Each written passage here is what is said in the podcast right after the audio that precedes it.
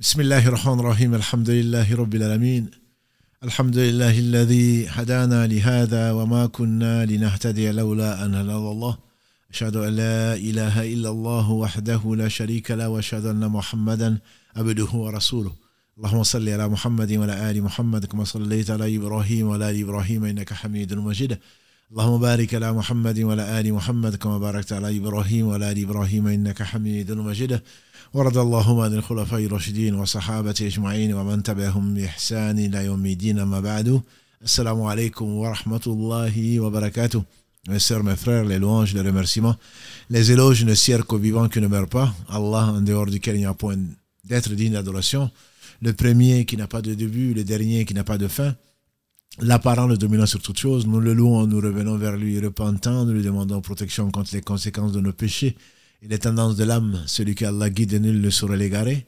Celui qui est privé de sa guidée, nul ne saurait lui montrer le droit chemin. J'atteste donc qu'il est le seul digne d'adoration. J'atteste la véracité de l'exemplarité de la prophétie de Mohammed ibn Abdullah, qu'Allah bénisse ce prophète, sa famille, ses compagnons et tous ceux qui les auront suivis dans le droit chemin et nous fassent euh, l'honneur d'en faire partie. Ensuite donc, bienvenue dans ce jardin parmi les jardins du paradis et qui est donc un rappel d'Allah subhanahu wa ta'ala et notamment dans ce sujet que nous avons commencé, quatrième épisode, donc sur l'épi, sur la, l'appel à Allah, la da'wah. L'appel à Allah, c'est ce domaine si précieux que Allah a suscité des gens pour nous le faire et les meilleurs d'entre nous qui sont les prophètes, alayhi salam.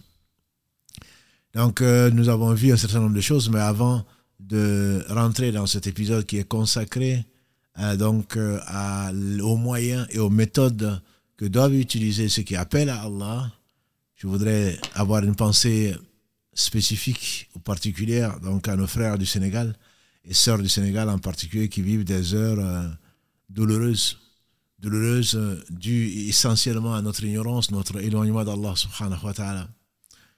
Et euh, il n'y a pas de raison pour faire verser du sang d'un croyant en particulier. La première des choses pour laquelle Allah subhanahu wa ta'ala va décréter et va ordonner de juger entre les gens, c'est le sang. Et donc, euh, tuer une personne sans raison, comme il le dit au fils d'Israël dans la Sourate 5, verset 32, c'est comme s'il avait tué l'humanité entière. Celui qui tue une personne sans raison, c'est comme s'il avait tué l'humanité entière. Parmi les cinq ou six choses qui sont les maqasid sharia, c'est pourquoi la sharia a été révélée pour être, euh, pour protéger la première des choses, c'est la vie.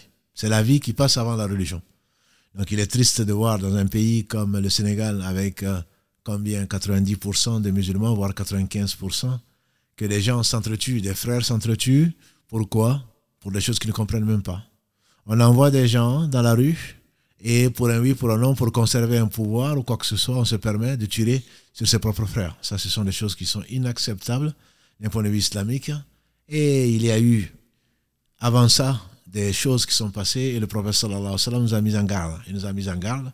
Même entre les compagnons du prophète il y a eu des différends qui ont abouti donc à la plus grande fitna certainement que cette communauté a connue, à la bataille des Siffines et entre autres donc à une fitna où des compagnons se sont opposés et il y a eu des morts. Car les agrée tous, mais eux ils se battaient au moins pour la religion, pas nous. Ils se battaient au moins pour que la parole d'Allah soit la plus élevée et pas nous. Ils ont fait l'ijtihad, ils ont fait des efforts d'interprétation, ils ont pu se tromper, certainement, certains se sont trompés, qu'Allah leur fasse tous miséricorde et leur pardonne leurs potes. Quant à nous, nous suivons nos passions. Nous suivons nos passions, nous suivons des gens. Qui parmi les gens qui sont dans la rue, qui parmi les gens qui tirent, c'est pourquoi il le fait. Sinon, par ses passions, soit pour obéir à un, à un ordre, soit par passion suivant un leader ou ce qu'on pense être la vérité le sang du musulman est très sacré. Le musulman est sacré. Le croyant a dit le alayhi wa sallam au Kaaba, qui est, tu es certainement une demeure sacrée. Et pour rien au monde, on doit porter atteinte à ta sacralité, mais l'honneur du musulman est bien plus sacré que toi, chez Dieu, subhanahu wa. Et pour connaître les raisons, nous sommes euh, le mardi, quand nous parlons des épreuves, entre autres, on demanda au prophète sallallahu alayhi wa sallam pourquoi il nous arrive ceci. C'était des croyants, c'était les compagnons du prophète sallallahu alayhi wa sallam. Qu'est-ce qu'il leur a dit? Allah a révélé, il lui a donné la réponse dit ça vient de vous-même. Dit ce qui vous arrive, ça vient de vous-même. Dans la sourate, comme on a vu, donc euh, Ali Imran, verset 165. Dis-leur que ça vient d'eux-mêmes. Nous sommes dans un pays qu'Allah a favorisé. Je parle du Sénégal. Allah subhanahu wa ta'ala a donné la foi et il donne tout à tout le monde sauf la foi. Et cette foi ne nous sert malheureusement que pour exprimer euh, souvent le fanatisme, pour déformer la foi associée à Allah, ce dont il se passe, comme du temps de la Jahiliya. Ou alors, les vendredis, les mosquées sont pleines et tu vois les gens habillés, tu as l'impression que c'est de l'islam, alors qu'en réalité, au fond d'eux-mêmes, ne connaissent pas l'islam. Et les péchés, donc, euh, sont tels que si Allah s'en prenait à nous, comme il l'a dit dans plusieurs versets, s'il s'en prenait à nous pour nos péchés, il n'aurait pas laissé sur la terre un seul être vivant. Un seul être vivant. Verset 61 de la Sourate 16 et verset 45 de la Sourate 35. On a déjà revenu sur ça dans les lives du, mardi, sur les épreuves. Donc, juste rappeler aux gens, en cas d'épreuve, qu'est-ce qu'il faut faire? En cas de fitna, en cas de fitna, ce qui nous a été conseillé par le professeur sallam, il a dit donnez aux détenteurs de l'autorité leurs droits. Ne leur obéissez pas dans ce qui désobéit à Allah, mais obéissez-leur dans le, le, reste du temps, même s'ils vous tapent sur la nuque, c'est-à-dire même s'ils vous tuent. Donnez-leur leurs droits. C'est que votre devoir, c'est de leur obéir dans tout ce qui désobéit pas à Allah. Et Hassan al-Basri, l'imam de la deuxième génération, on est venu, il a dit une chose qu'il faut retenir. Il a dit que la, l'injustice des tyrans reflète la colère du Seigneur subhanahu wa ta'ala. N'en êtes gouverné, a dit le prophète sallam, que par ce qu'on mérite. L'injustice des tyrans n'est due, n'est que la conséquence de nos péchés et la colère d'Allah subhanahu wa ta'ala sur nous. Il a dit on ne n'éteint pas la colère par l'épée, c'est-à-dire par les manifestations, par les armes. On éteint la colère d'Allah par le, la demande de pardon revenir à Allah subhanahu wa ta'ala. C'est pour cela qu'un jour meilleur, un de ses élèves était à côté de lui quand un homme vint lui demander, Imam, les, nous souffrons, il y a la sécheresse, invoque le Seigneur. Il a dit, revenez vers Allah, demandez-lui pardon. Un autre est venu ensuite, il lui demande, j'ai pas d'enfant. Il demande à Allah qui me donne des enfants. Il a dit, reviens vers Allah, demande-lui pardon. Et un troisième lui vient pour une troisième raison. Il lui dit toujours, reviens vers Allah, demande-lui pardon. L'élève étonné lui demande au, au enseignant comment se fait-il que trois personnes viennent avec des soucis différents, tu leur donnes la même réponse. Il a dit, ne vois-tu pas que Nuh, salam, le premier messager, qu'est-ce qu'il a dit Istaghfiru rabbakum thumma tubu yursilu alaykum sama'a midrara jusqu'à à la fin du verset de la sourate 71. Et revenez vers Allah repentant, demandez du pardon. Il va vous envoyer de l'eau du ciel. Il va vous donner des enfants. Il va vous donner des richesses, etc. Donc, notre souci principal, c'est notre éloignement d'Allah subhanahu wa ta'ala. Ce n'est pas le fait d'aller manifester contre le président ou contre des stratagèmes ou contre ceci qui va résoudre le problème. Quand on doit conseiller, on doit conseiller. Quand on voit un faible amable, il faut le changer. De sa main, c'est ce que certains font, ils n'en ont pas l'autorisation, islamiquement parlant. De sa bouche, on peut écrire, ou au moins de son cœur, invoquer Allah subhanahu wa ta'ala, et les plus courageux d'entre nous, d'aller voir le président, d'aller voir le préfet, d'aller voir je ne sais qui, en lui disant, oh, injuste, en l'appelant pas comme ça bien sûr, en lui disant tu es dans l'erreur, c'est de l'injustice et Allah n'aime pas l'injustice. Et Allah a interdit l'injustice. Le prophète nous a dit le meilleur des martyrs après Hamza, son oncle, qui a été assassiné entre guillemets à Uhud par Wahshi, que ensuite Allah a guidé vers l'islam. Le meilleur martyr après Hamza, c'est celui qui va voir un roi injuste en lui disant au despote craint Allah. Et pour cela, il s'est fait tuer. Et donc, il faut revenir aux bases, il faut savoir poser la question, qu'est-ce que Allah nous veut par là? Frères et sœurs du Sénégal, si Allah nous éprouve par cela, c'est parce que nous avons certainement fait des péchés pour lesquels Allah subhanahu wa ta'ala nous rappelle qu'il faut se repentir de ces péchés avant qu'il ne soit trop tard. Donc au lieu de suivre un parti, au lieu de manifester pour soutenir quelqu'un, soutenons d'abord la cause, la vérité.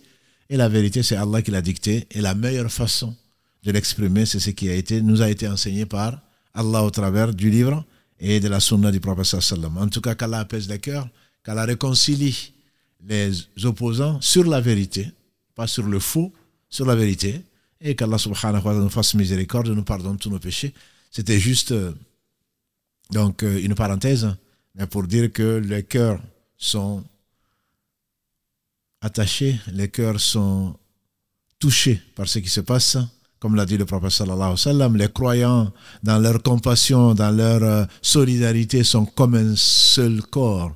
Quand un seul membre se plaint, quand un seul membre est blessé, tout le corps y répond par la fièvre et l'insomnie. Donc on ne saurait être insensible à ce qui se passe dans les pays musulmans dans le monde en général, dans les pays musulmans en particulier, dont le Sénégal, donc que nous connaissons tous.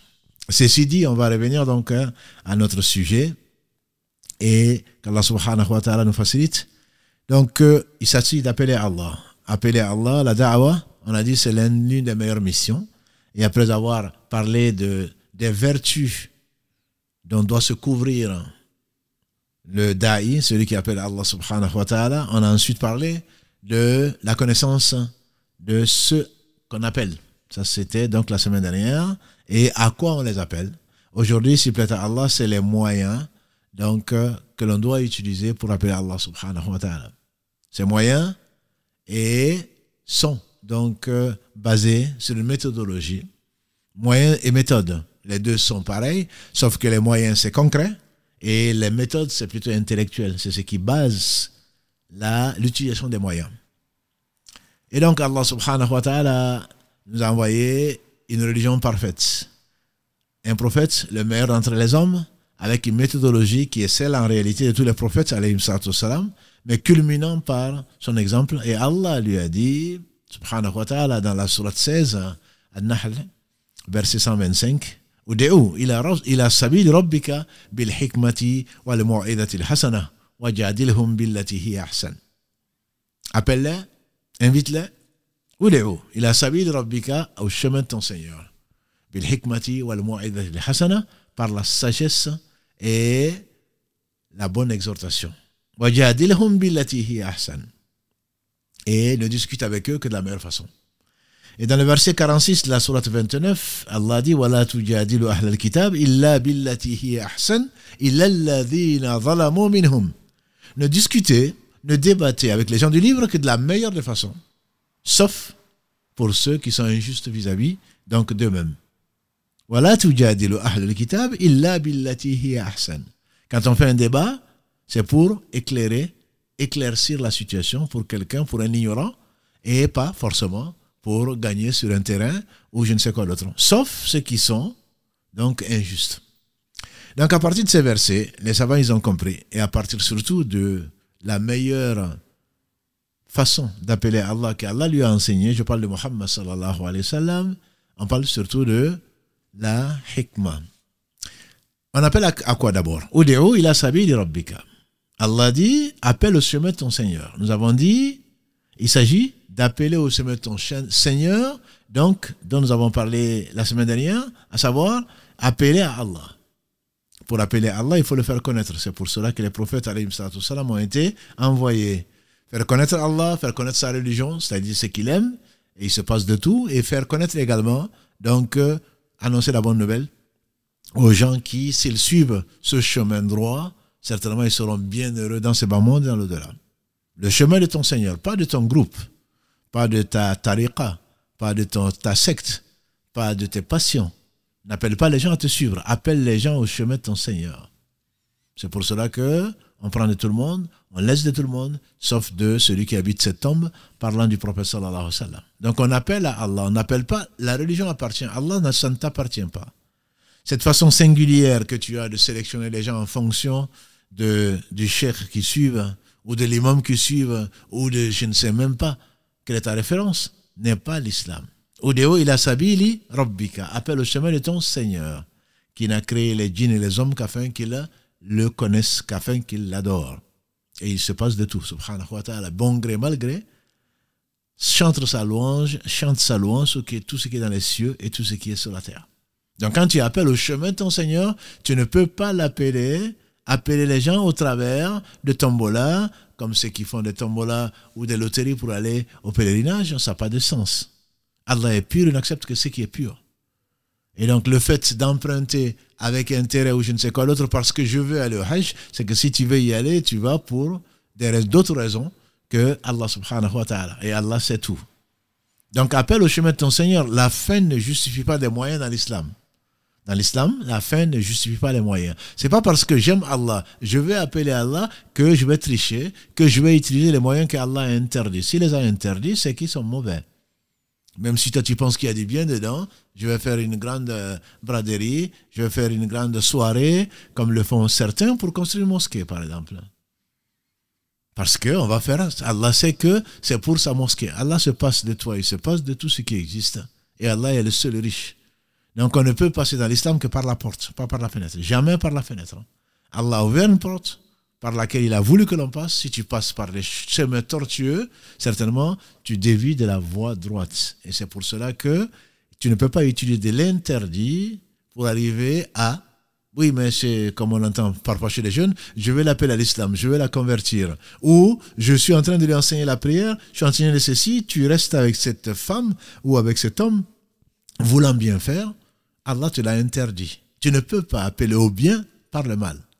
Donc, quelle que soit ta bonne intention, et c'est pour cela qu'il faut bien le comprendre, le premier hadith de, l'imam al-Nawawi qu'il a choisi parmi les 40 et qui est un des hadiths sur lesquels les savants insistent beaucoup les actes ne valent que par l'intention qui les anime et à chacun selon son intention là on va se retrouver avec des frères et des sœurs qui philosophent, qui pensent avoir compris ce hadith. Le hadith, il est très clair.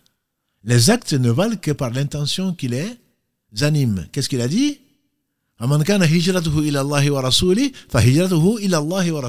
Celui qui fait cette bonne action. Donc il s'agit des bonnes actions. Il s'agit des bons actes. Celui qui fait sa hijra pour Allah et pour son messager, sa hijra lui sera comptée pour Allah et son messager. Celui qui fait une hijra, une émigration pour épouser une femme ou un bien de ce bas monde, sa hijra sera comptée sur ce pourquoi il l'aura fait. Donc les savants résument ce hadith et l'expliquent. Et l'explicite en disant les bonnes actions ne sont valables ou les bonnes actions ne sont récompensées qu'en fonction de la bonne intention. Les mauvaises actions, les péchés ne sont pas récompensés parce que on a une bonne action. La fin ne justifie pas les moyens dans l'islam. Donc les moyens dont nous parlons, ce sont les moyens qu'Allah subhanahu wa ta'ala a décrétés, qui sont les moyens qu'il a conseillés et qui ont été suivis par le prophète sallallahu alayhi wa sallam. Parlant de moyens donc, il s'agit avant tout, comme Allah le dit, appelle au chemin de ton Seigneur par la sagesse. Qu'est-ce que c'est que la sagesse? La sagesse, et Allah dit subhanahu wa ta'ala dans la sourate Al-Baqarah, il dit dans le verset 269, si ma mémoire est bonne, celui à qui la sagesse a été donnée, il a été donné un très grand bien. La sagesse, c'est de mettre chaque chose à sa place. C'est de mettre chaque chose à sa place. C'est pour cela d'ailleurs qu'il a été important de connaître celui que tu appelles. C'était la semaine dernière. Celui que tu appelles, il faut le connaître. Le professeur Sam n'a-t-il pas dit, Ya en allant au Yémen, tu vas chez des gens du livre. Tu vas chez des gens du livre. Pour que tu saches que ce ne sont pas des polythéistes. Mais quoi Qui adorent des idoles? Non. Ce sont des gens qui ont reçu le livre, qui ont reçu la Torah, qui ont reçu l'évangile et qui savent qui est Allah subhanahu wa ta'ala, même si beaucoup d'entre eux lui ont désobéi ou lui ont donné ce dont il se passe. Ce que tu sais, toi, qui a été révélé dans le Coran, il y a effectivement des choses qu'ils savent. Donc, euh, sois prêt à discuter avec eux au besoin. Donc, sache celui à qui tu appelles. Et donc, dans cette sagesse, veut qu'il faut commencer par les choses les plus importantes et surtout qu'il faut connaître ton interlocuteur. Connaître ton interlocuteur est si important, il y a des exemples. Et le professeur sallam, c'était le meilleur des hommes, il le restera, et il a appelé les gens de la meilleure façon. Nous, généralement, quand on appelle, ah, moi je lui dis la vérité, hein. moi je suis, euh, je suis cash. Je lui dis ce que je pense. Mais tu n'as pas de, tu n'as pas de sagesse. Pourquoi tu l'appelles? Tu l'appelles pour Allah. Tu l'appelles pour l'agrément d'Allah. Tu l'appelles parce que tu aimes le bien pour lui. Et pour aimer le bien pour lui, il faut être bienveillant. Il faut être bienveillant. Le premier exemple qui me vient en tête et que vous connaissez certainement, c'est un bédouin ou un nomade qui est rentré dans la mosquée du prophète sallallahu alayhi wa sallam. Il a été uriné. Dans un coin, il a été uriné, bien sûr. Les compagnons du prophète sont précipités vers lui pour le lyncher presque. Vous imaginez une mosquée? La mosquée du prophète sallallahu quelqu'un qui rentre et qui le confond avec des toilettes. Celui qui a fait ça dans la cathédrale de Sanaa, au Yémen, il a Abraha a levé l'éléphant pour venir euh, casser la Mecque, détruire la Mecque à cause de cela parce que c'était de la profanation. C'est de la profanation. Quelque chose de sacré comme une mosquée et aller faire ce que l'on fait dans les toilettes. Et ça, c'est une très belle leçon, mes frères et sœurs, comme quoi c'est que toi tu sais, c'est que beaucoup de gens pensent, c'est automatique, ce n'est pas tout le monde qui réfléchit. Comment on peut imaginer que cette personne ne savait pas? On trouve lui des excuses. Peut-être qu'il ne sait pas que c'est une mosquée. Peut-être qu'il ne sait pas qu'il ne faut pas y faire ceci et cela. Et donc les compagnons du prophète sont précipités pour aller le lyncher. Parce que quand on voit un faible amable, il faut le changer de sa main. Et ils avaient la capacité de le faire. Et le prophète sallam, qu'est-ce qu'il leur a dit? Laissez-le, laissez-le terminer. Da, laissez-le, laissez-le terminer. Et ensuite, mettez-y un seau d'eau ou un récipient d'eau pour neutraliser donc l'impureté. Et ensuite, le prophète sallam, quand il a fini de faire ses besoins, il a été le voir. Il a dit, vois-tu, ça c'est un endroit où il ne, sied pas de faire autre chose que l'adoration d'Allah, que la prière, etc., etc.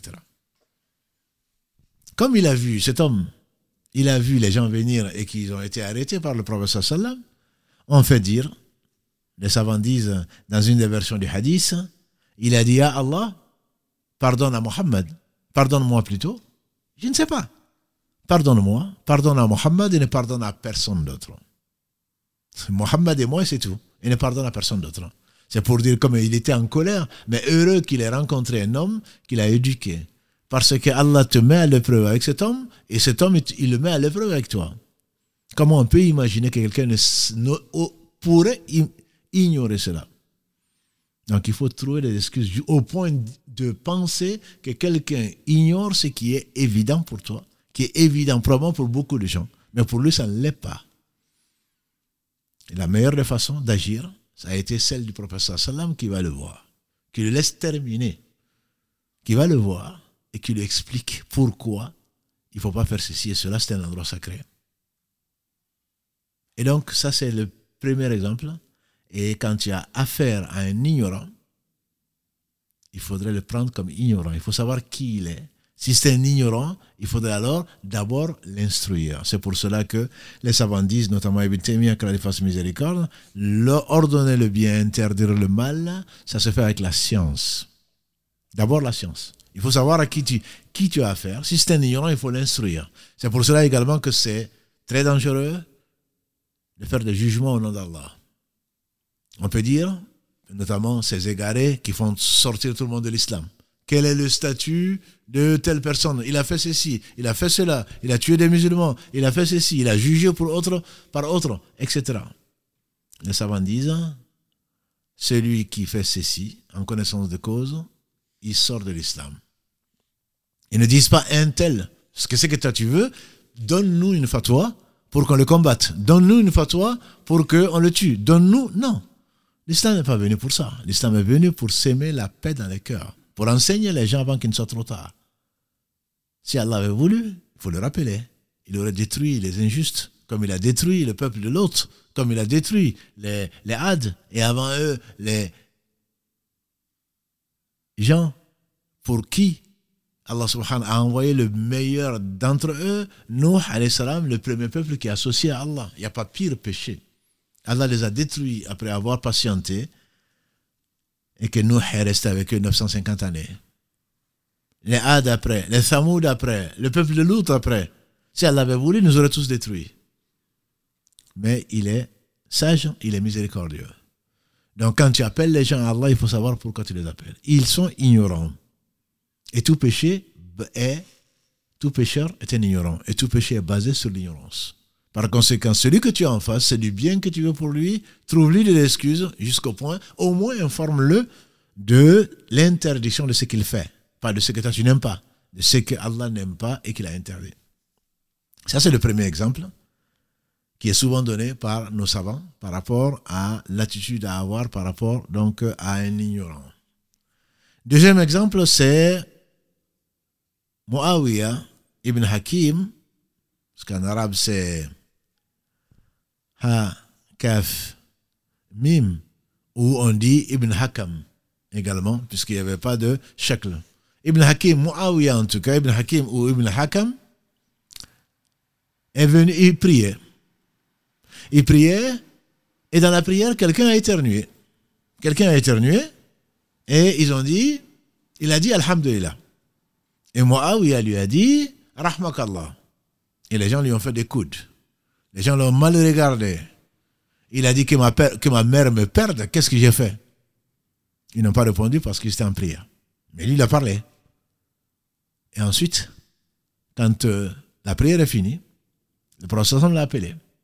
Il dit dans cette prière, tout ce qui est permis, c'est la glorification d'Allah, Allah Akbar,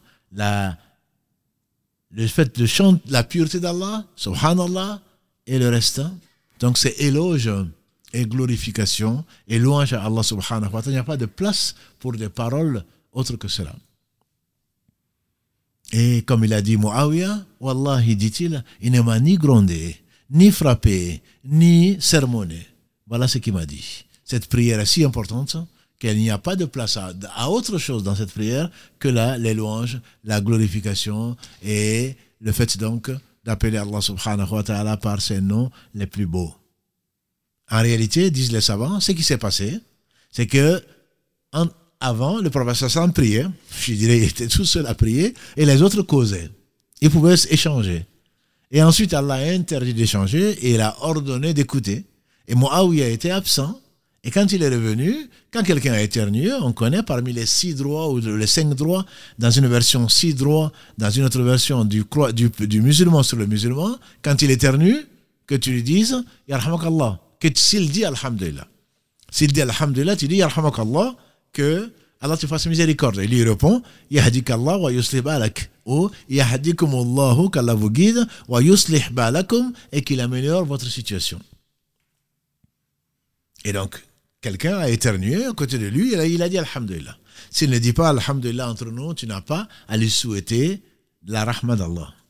Il a éternué, et comme on entend à tes souhaits. Non, il y a mieux que ça quand il a éternué, quand il dit Alhamdulillah, les louanges, les éloges, les remerciements appartiennent, les éloges, les remerciements appartiennent à Allah, tu te dois de souhaiter à ton frère ou à ta sœur le meilleur, c'est-à-dire la miséricorde d'Allah. Yarhamakallah, ou yarhamakillah, si c'est plusieurs personnes. Et lui, ayant entendu qu'il a un frère qu'il aime, va te dire Yarhamakallah, yahdikumullahu wa yuslih balakum. Qu'Allah vous guide et améliore donc votre situation. Lui ne savait pas. Et donc, il a souhaité à son frère, qui a louangé Allah, ce qu'il y a de mieux à faire. Mais il ne savait pas qu'il fallait pas. Les autres l'ont mal regardé, entre guillemets. Comment se peut-il que tu parles? Mais il ne savait pas. Le prophète sallallahu alayhi wa sallam, qu'est-ce qu'il a dit?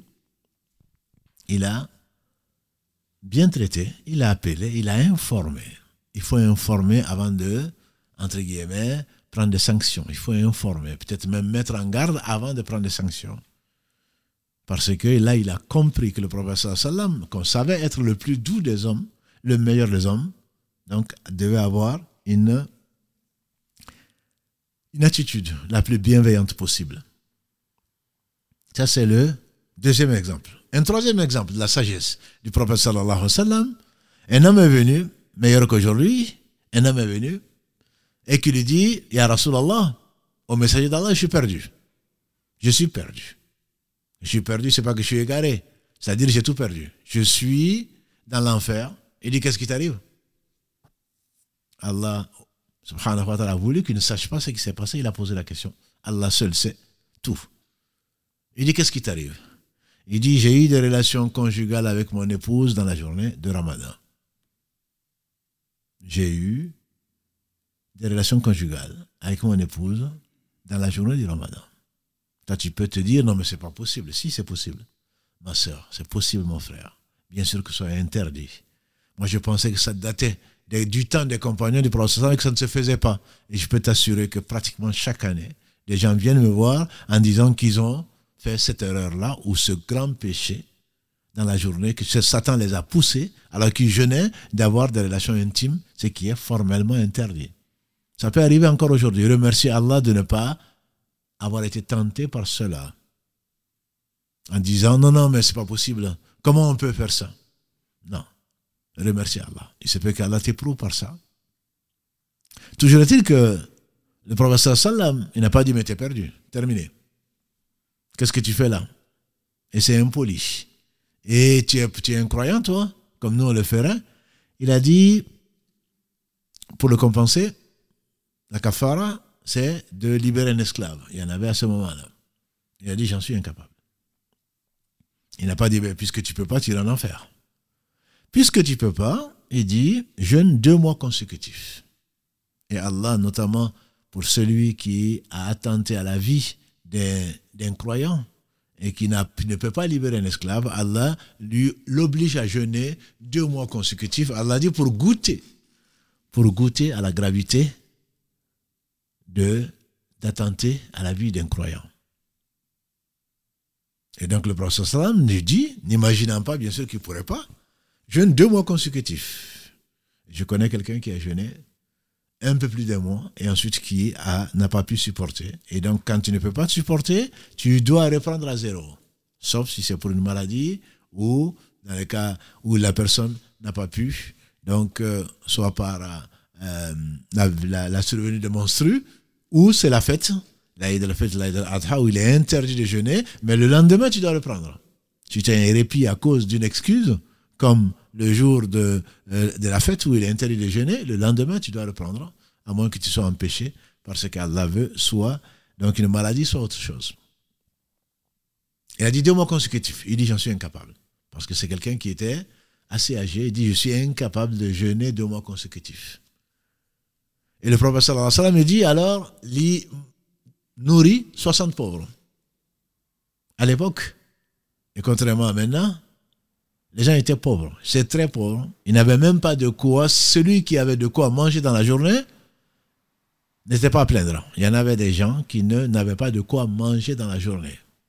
Donc nourrir 60 pauvres, c'est pendant deux, tout ce que tu devrais manger toi, pendant deux mois, si tu avais des économies, tu devrais les donner. Donc c'était énorme. Aujourd'hui, malheureusement, on pense que non, mais ça fait que quoi? Ça fait combien d'euros ça? Multiplié par 30, multiplié par 60, et puis voilà.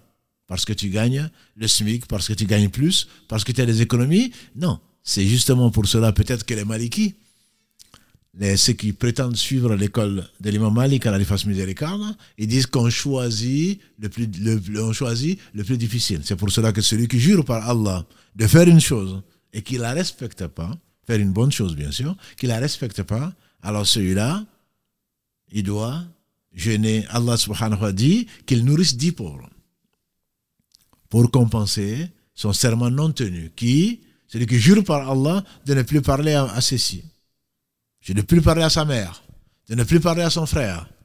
Le professeur Sam nous a dit, celui qui jure par Allah une chose et qui voit mieux que ça, alors qu'il compense son serment et qu'il fasse la bonne chose.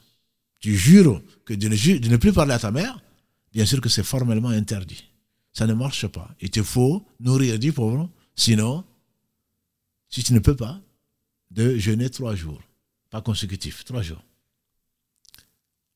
Pour revenir à notre, sujet, cet homme dit, moi je ne peux pas jeûner 60 jours consécutifs. Le professeur m'a dit, alors va nourrir donc 60 pauvres.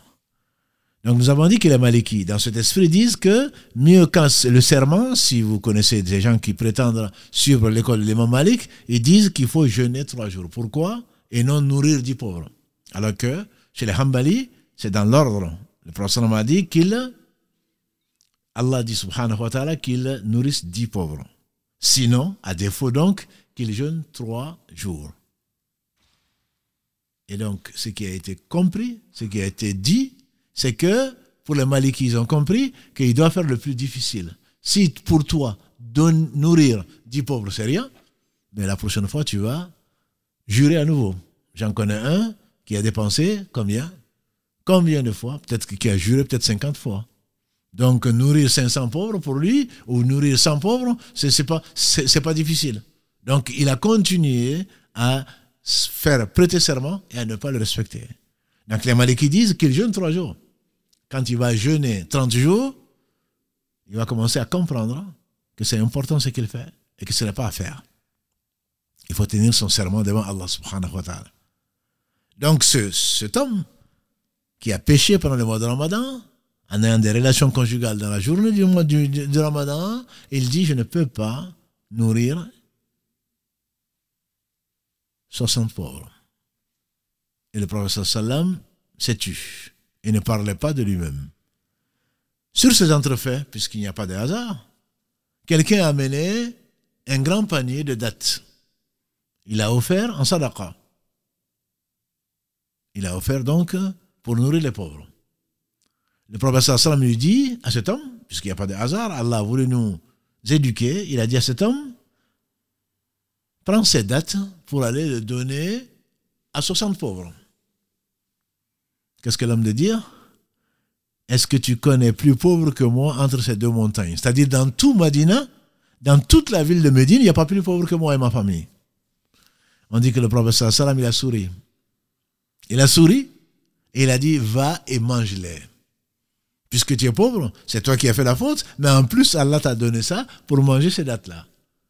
Voilà comment il a agi vis-à-vis donc de l'ignorant, du pauvre, du faible, et finalement, c'est comme ça qu'il a agi. Nous, on aurait dit, ben, tu es perdu, effectivement, tu es perdu. Comment est-ce qu'on peut imaginer un homme de ton âge en train d'avoir des relations? Tu n'aurais pas pu attendre le soir? Avec tout ton âge, tu vas mourir bientôt, c'est l'enfer qui t'attend. Et pourquoi tu fais tout ceci? Non, il a voulu le comprendre parce que, pourquoi? Parce que la chose a été faite. La chose a été faite. Tu ne pousses pas les gens à la, au désespoir. Pousse les gens à l'espoir. Le professeur m'a dit, annoncer la bonne nouvelle avant la mauvaise. Bashiru, voilà tunafiro. Bashir. Bashiru, annoncer la bonne nouvelle du paradis au lieu de parler du châtiment et du reste. Ibn Abbas, Karalagré ainsi que son père, le cousin du professeur sallam, mais référence en matière d'explication du Coran. Un jour, quelqu'un est venu le voir. Il avait un élève à côté qui lui dit est-ce que Allah pardonne à quelqu'un qui a tué? Mais avant lui, un autre était venu lui dire, est-ce que quelqu'un qui tue, est-ce qu'Allah va lui pardonner? Ibn Abbas a dit non. Le second est venu, est-ce qu'Allah pardonne à quelqu'un qui a tué? Ibn Abbas a dit oui. Alors, l'élève a dit à Ibn Abbas, je ne comprends pas tu donnes, la même, tu donnes deux réponses différentes et contradictoires à deux personnes qui ont posé la même question. Il a dit non, ils n'ont pas posé la même question. Le premier, il a l'intention d'aller tuer. Il dit, est-ce que Allah va pardonner à quelqu'un qui tue quelqu'un? Je lui ai dit non, pour l'en dissuader. Il n'a pas encore fait. Donc rappelle-lui que la gravité du crime, on a dit, celui qui a tué une âme sans raison, c'est comme s'il avait tué l'humanité entière. Surat 5, verset 32. L'autre a déjà tué. Il dit, est-ce qu'Allah pardonne à quelqu'un qui a tué une personne? Il a dit oui. Parce que si je lui disais que Allah ne pardonnait pas, qu'est-ce qu'il va faire? Il va tuer encore, comme l'a fait l'homme que l'on connaît, celui qui a tué 100 personnes, et Allah lui a fait miséricorde parce qu'il est tombé. Il a tué 99, il a été cherché, il a trouvé un ignorant, mais qui adorait Allah, qu'on appelle euh, un abid, fait la prière, fait le jeûne, fait beaucoup de choses, et puis en réalité, qui ne connaît pas son Seigneur. Il lui a dit, j'ai tué 99 personnes, est-ce que Allah va me pardonner? Et c'est ignorant, de dire, je ne sais pas, il lui dit, non, Allah va pas te pardonner. 99 personnes, non, il ne va pas te pardonner. Qu'est-ce que l'homme a fait? Il a tué cet homme, parce qu'il a dit, pourquoi m'arrêter à 99 Et ça faisait 100. Ensuite, il a été voir un savant, il a dit, j'ai tué 100 personnes, est-ce qu'Allah va me pardonner? Il a dit oui. Peut me pardonner plus Il a dit oui mais quitte ce village, va avec les gens donc, euh, qui font du bien pour que tu puisses les accompagner, qui t'aident à faire le bien dans ton repentir. Donc, une chose, quelqu'un qui fait une chose n'a pas la même réponse que quelqu'un qui a l'intention de faire un péché. Il a l'intention, tu dois l'en dissuader. Quant à quelqu'un qui a, qui a déjà fait le péché, tu dois lui rappeler que la miséricorde d'Allah subhanahu wa ta'ala est vaste. Allah pardonne tous les péchés pour celui qui revient repentant, tant que l'âme n'a pas atteint le gosier, tant que le soleil ne s'est pas levé de son occident. Voilà trois cas. Et un quatrième cas, quelqu'un, que le professeur Salam a vu quelqu'un avec une bague en or. Un homme avec une bague en or. On sait que l'or est permis, le port de l'or plutôt est permis à nos femmes et interdit à, aux hommes de cette communauté. Il a enlevé cette bague du doigt de cet homme, il l'a jeté. Et les gens lui disent, mais prends-le prends-le et va en faire quelque chose. Il dit jamais je ne le prendrai. C'est que le messager d'Allah sallam m'a enlevé du doigt. Donc ça c'est quelqu'un qui savait la gravité. Si le prophète l'a arraché de, ses bois, de son doigt, il savait que c'était quelque chose d'interdit. Il n'a même pas voulu en profiter. Donc parce que le prophète savait, s'il a enlevé de son doigt, s'il a enlevé, c'est qu'il savait que la personne en savait la gravité, il l'a quand même faite. Donc en fonction de l'interlocuteur, on doit agir de la meilleure façon la meilleure façon. Si c'est un ignorant, c'est souvent un ignorant, il faudrait lui le prendre à, côté, en aparté. Mohamed, est-ce que tu ne sais pas que ceci, ceci, c'est ça? Karim, j'avais appris que, ah, je ne savais pas, qu'Allah te bénisse. Nous, on est là, c'est haram, devant tout le monde. On va humilier. Ce que je dis souvent aux éducateurs, tu prends un enfant devant toute la famille, tu le grondes, il va se mettre à pleurer. Ça, c'est connu de tous. Tu prends l'enfant, tu dis, je veux te voir. Déjà, ça stresse. Est-ce que c'est toi qui as fait ça? Est-ce que tu sais pas que c'est mauvais? Est-ce que je t'avais pas dit? Je t'avais pas déjà prévenu? Il va baisser la tête et il aura compris la mission parce que tu l'as pas humilié devant les gens. Et nous, souvent, on ordonne, on pense ordonner devant tout le monde, on pense bien faire en ordonnant devant les gens. Ce n'est pas ça la méthode, la sagesse n'est pas là. Parmi les méthodes de sagesse qu'Allah a enseigné à ses prophètes, notamment à Mohammed sallallahu c'est le fait de le faire par degré, de commencer par, de prioriser, de commencer par le plus important, ensuite le moins important, même si tout est important. Allah a envoyé le prophète sallallahu à son peuple, il est resté 23 ans. Il a fait descendre le Coran pendant 23 ans, alors qu'il a fait descendre la Torah en un bloc. Les feuilles de Ibrahim, on a dit, la première nuit de Ramadan. Tous les autres livres ont été révélés en, une traite. La Torah après six nuits, l'évangile après treize nuits, comme l'a dit le professeur sallam, les psaumes après dix-huit nuits, et le Coran après vingt-quatre nuits, comme il a dit à dans ce hadith de Wathiqa, et qui a été conseillé par l'imam Ahmad, rahmatullahi ta'ala, à la jami ulamaïna, qu'Allah fasse miséricorde à tous nos savants. Mais le Coran a été révélé pendant 23 ans, par étapes. Au début, à la Mecque, ils avaient deux prières, dit-on, de deux rakas. Une prière le matin, une prière le soir. Et ce n'est que 36 mois ou même moins après l'ascension du prophète sallallahu alayhi wa sallam qu'Allah lui a ordonné cinq prières par jour. De deux, ils sont passés à cinq. Ils ont gardé le fajr de deux rakas, le reste, ils l'ont complété soit à trois, soit à quatre rakas. Parce qu'Allah est sage, parce qu'Allah est miséricordieux. Ça ne veut pas dire, comme disent certains, quelqu'un qui est rentré dans l'islam, non, non, non, fais que deux, fais que deux, fais que deux prières par jour. Non. Ensuite, quand tu seras habitué, tu en feras trois, tu en feras quatre. Non, il y a cinq prières par jour. Mais simplement, c'est celui qui ne peut pas prier qui ne connaît pas la Fatiha, il prie quand même avec les éloges d'Allah, donc la glorification d'Allah, etc., etc. N'as-tu pas vu que le Ramadan, le jeûne du mois de Ramadan n'a été instauré que en année 2 de l'Égypte, c'est-à-dire en année 15 de la mission du prophète sallallahu alayhi. Il a fait 13 années à la Mecque, il n'y avait pas de jeûne, sauf celui qui voulait jeûner, mais ce n'était pas un ordre. Le Ramadan a été ordonné, le jeûne du mois de Ramadan a été ordonné, comme on l'a déjà vu, On dit le deuxième lundi du mois de, la, Sha'ban de la deuxième année de l'Égypte.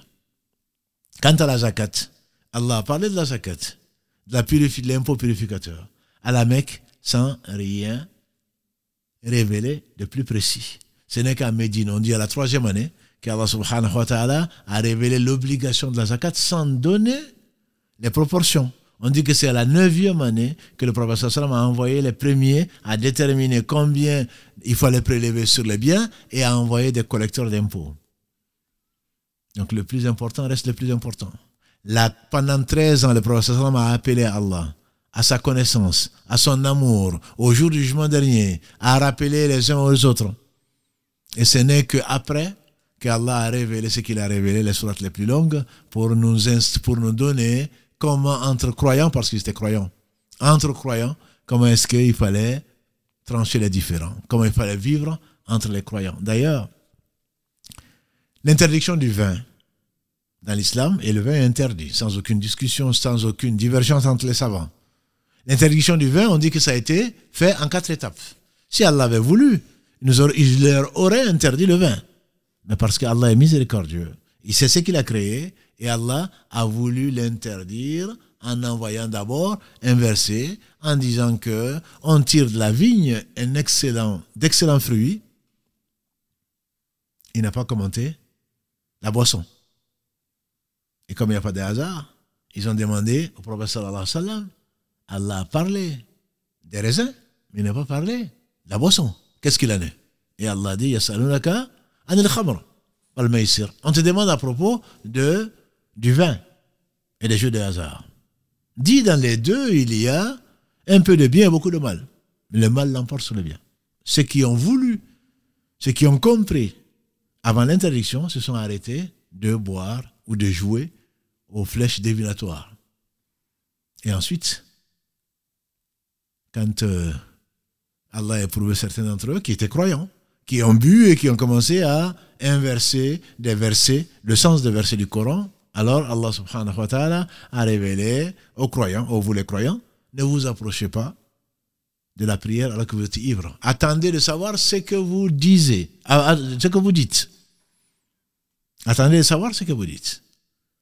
Et donc là, un certain nombre de gens, naturellement, ont arrêté de boire complètement. D'autres ont arrêté de boire dans la journée, puisqu'après le Dohr, il y a l'Asr, après l'Asr, il y a le Maghreb, après le Maghreb, il y a l'Isha. Donc du coup, ils n'avaient pas le temps de boire, ils ne buvaient que le soir. Et ensuite, ils sont arrivés jusqu'à s'entretuer. Et Allah a révélé le dernier verset, interdisant formellement, Fajtanibou, éloignez-vous-en. C'est un piège de Satan. Il veut vous éloigner de la prière et du rappel d'Allah subhanahu wa ta'ala, qui est le sel même donc, de cette vie. Donc c'est par degré, c'est par euh, priorité. On commence par le plus important. N'as-tu pas vu que le prophète sallam, quand il a envoyé Mu'adh ibn Jabal, ta'ala au Yémen, il a dit à Mu'adh, tu vas chez des, gens, des gens du livre, la première chose à laquelle tu les invites, c'est à Allah, qu'il unifie Allah. Comment tu as parlé de la prière, du jeûne, etc., à quelqu'un qui ne sait même pas qu'Allah seul mérite l'adoration?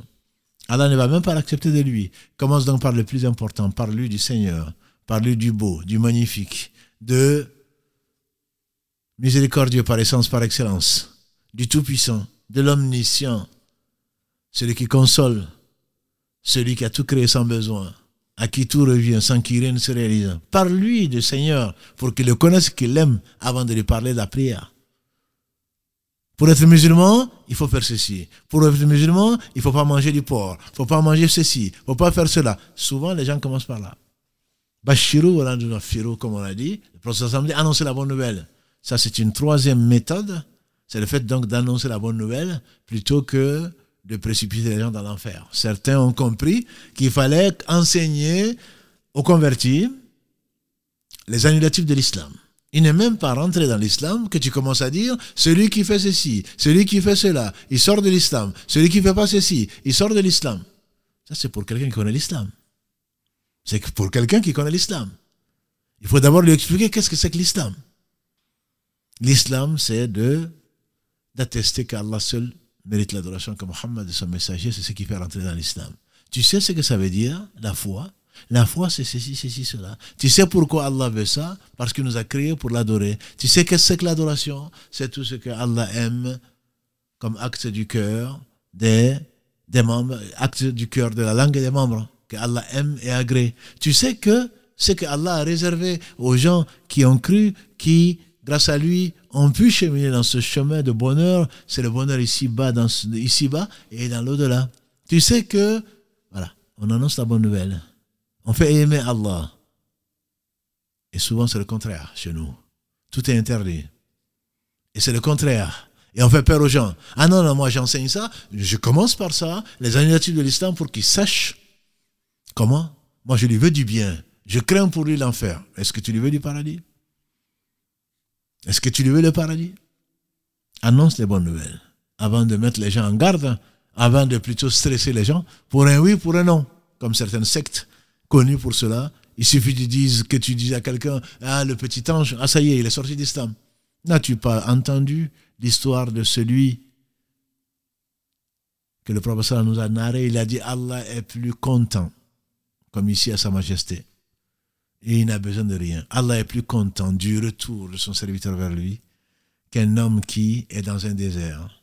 Il a un animal sur lequel il a mis sa monture, il a mis ses vivres, il a mis son eau, il a tout mis dessus, et voilà que l'animal s'échappe.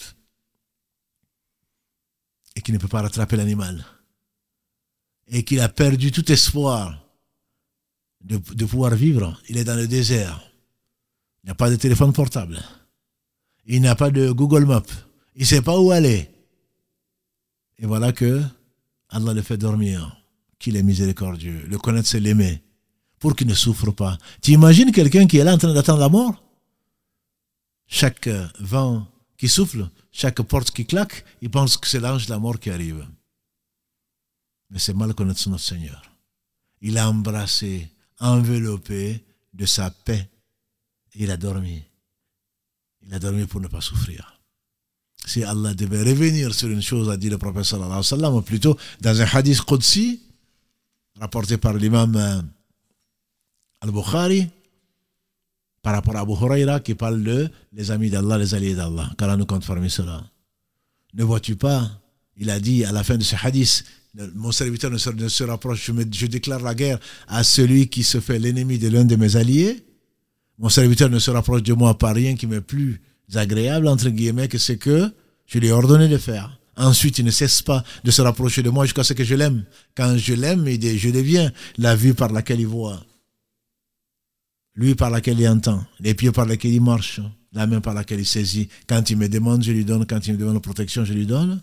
Et dans une des versions, il a dit, si je devais revenir sur une chose, c'est bien prendre l'âme de mon croyant, du croyant, il n'aime pas mourir et moi je ne veux pas qu'il souffre. Allah ne, veut pas pour nous la souffrance. La vraie souffrance c'est celle de l'enfer, car nous en préserve. Et qui va commencer certainement par le châtiment de la tombe, qu'Allah nous en préserve. Allah ne nous veut pas du mal. Allah c'est lui qui crée le mal, mais Allah ne fait pas le mal. Allah ne fait pas le mal. Wa charlou leisa ilayk. Le prophète a dit le mal ne vient pas de toi. C'est Allah qui le crée. C'est Allah qui vous qui crée et vous a créé et c'est ce que vous faites. Parce que rien n'arrive que ce qu'Allah a créé. Mais Allah a tout sage, il est tout sage, subhanahu wa ta'ala. Si le mal que tu subis n'est qu'un bien pour toi et pour t'éviter un mal beaucoup plus grand. Et donc Allah subhanahu wa ta'ala a enveloppé ce serviteur de sommeil quand il s'est réveillé, par la permission d'Allah, il a retrouvé cette monture, et c'est facile à Allah, avec euh, ses vivres, avec tout ce qu'il avait dessus. Il était tellement content qu'il dit, oh Allah, tu es mon serviteur et je suis ton Dieu. Et le prophète sallam en a souri. Bien entendu, ça veut dire qu'Allah été satisfait de ce qu'il a dit, bien que il a dit que Allah était son serviteur et que lui, il est le Seigneur d'Allah. Bien sûr qu'il s'est trompé. Il a fait un lapsus lingué. Il s'est trompé, mais bien sûr, Allah ne nous en veut pas pour ce qu'on a dit. Alors, quant à nous, ah, tu as dit, non, là tu es sorti d'islam. Il va falloir que tu, que tu, fasses, que tu fasses son rousse, les grandes ablutions, que tout ce que tu as fait, Allah l'a annulé. Parce que celui qui sort de l'islam, tout ce qu'il a fait, Allah l'a annulé. Est-ce que tu sais s'il sait qu'en disant ça, Il est sorti d'islam. Est-ce qu'il a fait exprès? Est-ce qu'il a réalisé ce qu'il a fait? Et Allah est miséricordieux. Grâce à Allah subhanahu wa ta'ala, il est le seul juste. On peut espérer sur sa miséricorde. Donc quand tu appelles les gens, il y a une méthode. C'est-à-dire, dans ta tête, théoriquement, tu ne dois pas sortir de ce schéma-là. Et les moyens sont bien entendus, on n'a pas le temps d'en parler, les moyens sont nombreux. Par la langue, par les écrits, par surtout le comportement. Le comportement est un moyen parmi les meilleurs moyens d'appeler Allah subhanahu wa ta'ala. Celui qui appelle Allah doit être exemplaire. Celui qui appelle Allah ne doit pas faire le contraire de ce que il dit. Il appelle au bien.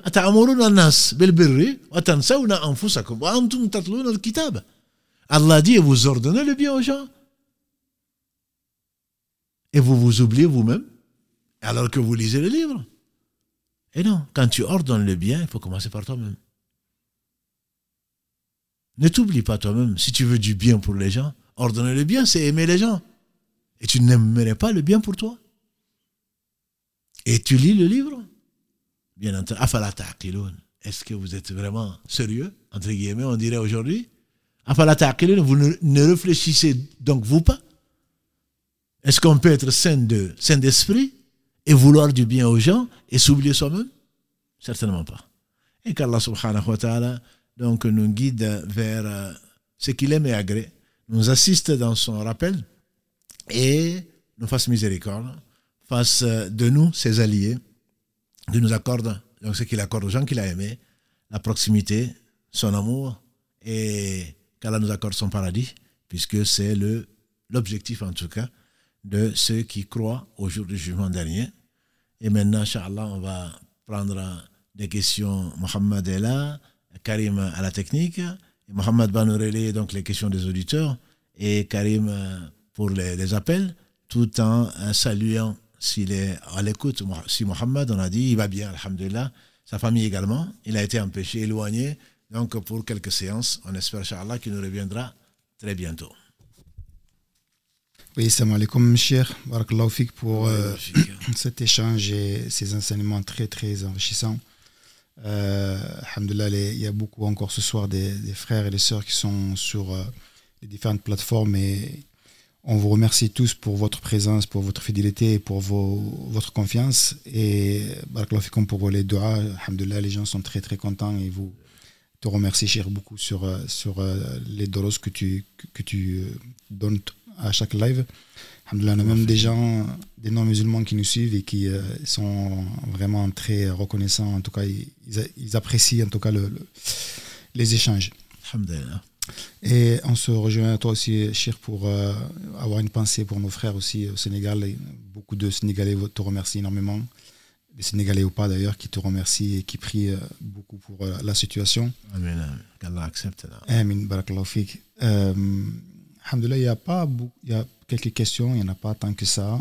Euh, il y a juste une question, cher moi, sur laquelle je voudrais revenir. Elle est revenue à plusieurs reprises sur, dans plusieurs lives qui a été déjà traitée, mais elle est souvent revenue sous différentes formes. Euh, ça concerne surtout les, parents qui, on va dire, c'est des parents, des bons élèves qui ont euh, fait le nécessaire pour, pour donner la meilleure éducation à leurs enfants, qui les ont élevés dans un cadre propice à, un bon apprentissage de la religion. Ils ont une famille, une belle famille qui s'entend bien. Et alhamdoulilah, quand les enfants arrivent à un certain âge, 16 ans, 17 ans, 20 ans, 25 ans, euh, ils changent de direction. Malgré toute l'attention qui leur a été portée, ils sont dans une parent où le, père n'est pas forcément violent, enfin pas du tout même. Euh, tout se passe bien, mais on ne comprend pas pour, pour quelle raison euh, le, garçon ou la fille ont pris une direction un peu contraire le garçon qui commence à ne plus, à la prière, ne, plus prier, ne plus aller à la mosquée, change de tenue vestimentaire, vestimentaire pardon, peut-être même commence à fumer, euh, commence à avoir des réactions qui ne sont pas dignes d'un jeune musulman, en tout cas d'une éducation qu'il a reçue. la question est surtout sur les parents du coup qui ne comprennent pas et commencent à culpabiliser. Est-ce que euh, il, le, le, péché des enfants, notamment par exemple dans le cadre d'une sœur, une jeune sœur qui arrive à 20 ans, dit Bon, euh, ben, moi j'ai porté le hijab, je l'enlève parce que je, si je ne l'ai pas porté de moi-même, on On m'a dit de le, porter quand j'étais. tu connais, hein, je pense souvent, on vient te voir par rapport à ça. Moi, j'ai rien demandé à personne, on m'a forcé à le porter, je veux le porter de moi-même, je veux prendre de, recul, etc., etc. Donc les parents se culpabilisent un petit peu, se disent peut-être qu'on a raté quelque chose, on a raté une étape. Euh, est-ce qu'ils sont responsables des péchés que peuvent faire du coup les enfants, puisqu'ils en sont encore responsables? Est-ce qu'ils ont raison, enfin, raison de se, culpabiliser? Alhamdulillah, c'est une preuve. C'est une preuve. Euh, je rappelle simplement ce qu'on a déjà dit, hein, l'un des fils de Noé, salam, qui est l'un des cinq meilleurs hommes que la terre a porté. C'est le premier messager. C'est l'un des, c'est le premier dans l'ordre de, des cinq plus grands hommes que la terre a porté, qu'Allah appelle Ulul Azm les prophètes de la détermination. Un des fils de Noé, on dit parmi les quatre fils, ira en enfer. Voilà. Et c'est pas parce qu'il n'a pas été mal éduqué, et c'est pas parce qu'il a été mal éduqué plutôt. Et donc, euh, ce n'est pas, non, ce n'est pas, il faut accepter ce qu'Allah a décrété et effectivement faire le bilan. C'est une très bonne question quand même, pas de se culpabiliser, mais de se poser la question, qu'est-ce qu'Allah a voulu me faire parvenir comme message? Est-ce que j'ai tout fait? Est-ce que je l'ai aimé? Est-ce que je lui ai donné son droit? C'est une bonne éducation. Est-ce que j'ai été juste vis-à-vis de lui? Si tel est le cas, à partir de l'âge de la puberté, on n'est plus responsable de ça. On ne peut plus, que l'accompagner. Les savants de l'éducation disent qu'il y a trois phases dans l'éducation des enfants. La première phase, c'est de 0 à 7 ans. Donc on l'accompagne, on, ne lui reproche rien, ou presque. Bien sûr, on l'éduque, tout, tout, tout, eux on laisse jouer, etc. De 7 à 7 ans, on lui apprend la prière un certain nombre de valeurs parce qu'il est capable, on dit il est capable de comprendre, de distinguer le bien du mal. Et on l'accompagne donc jusqu'à 14 ans. À partir de 14 ans, pour les garçons, 15 ans, ils sont pubères. Pour les filles, parfois 10, 11, 12 ans, elles sont pubères.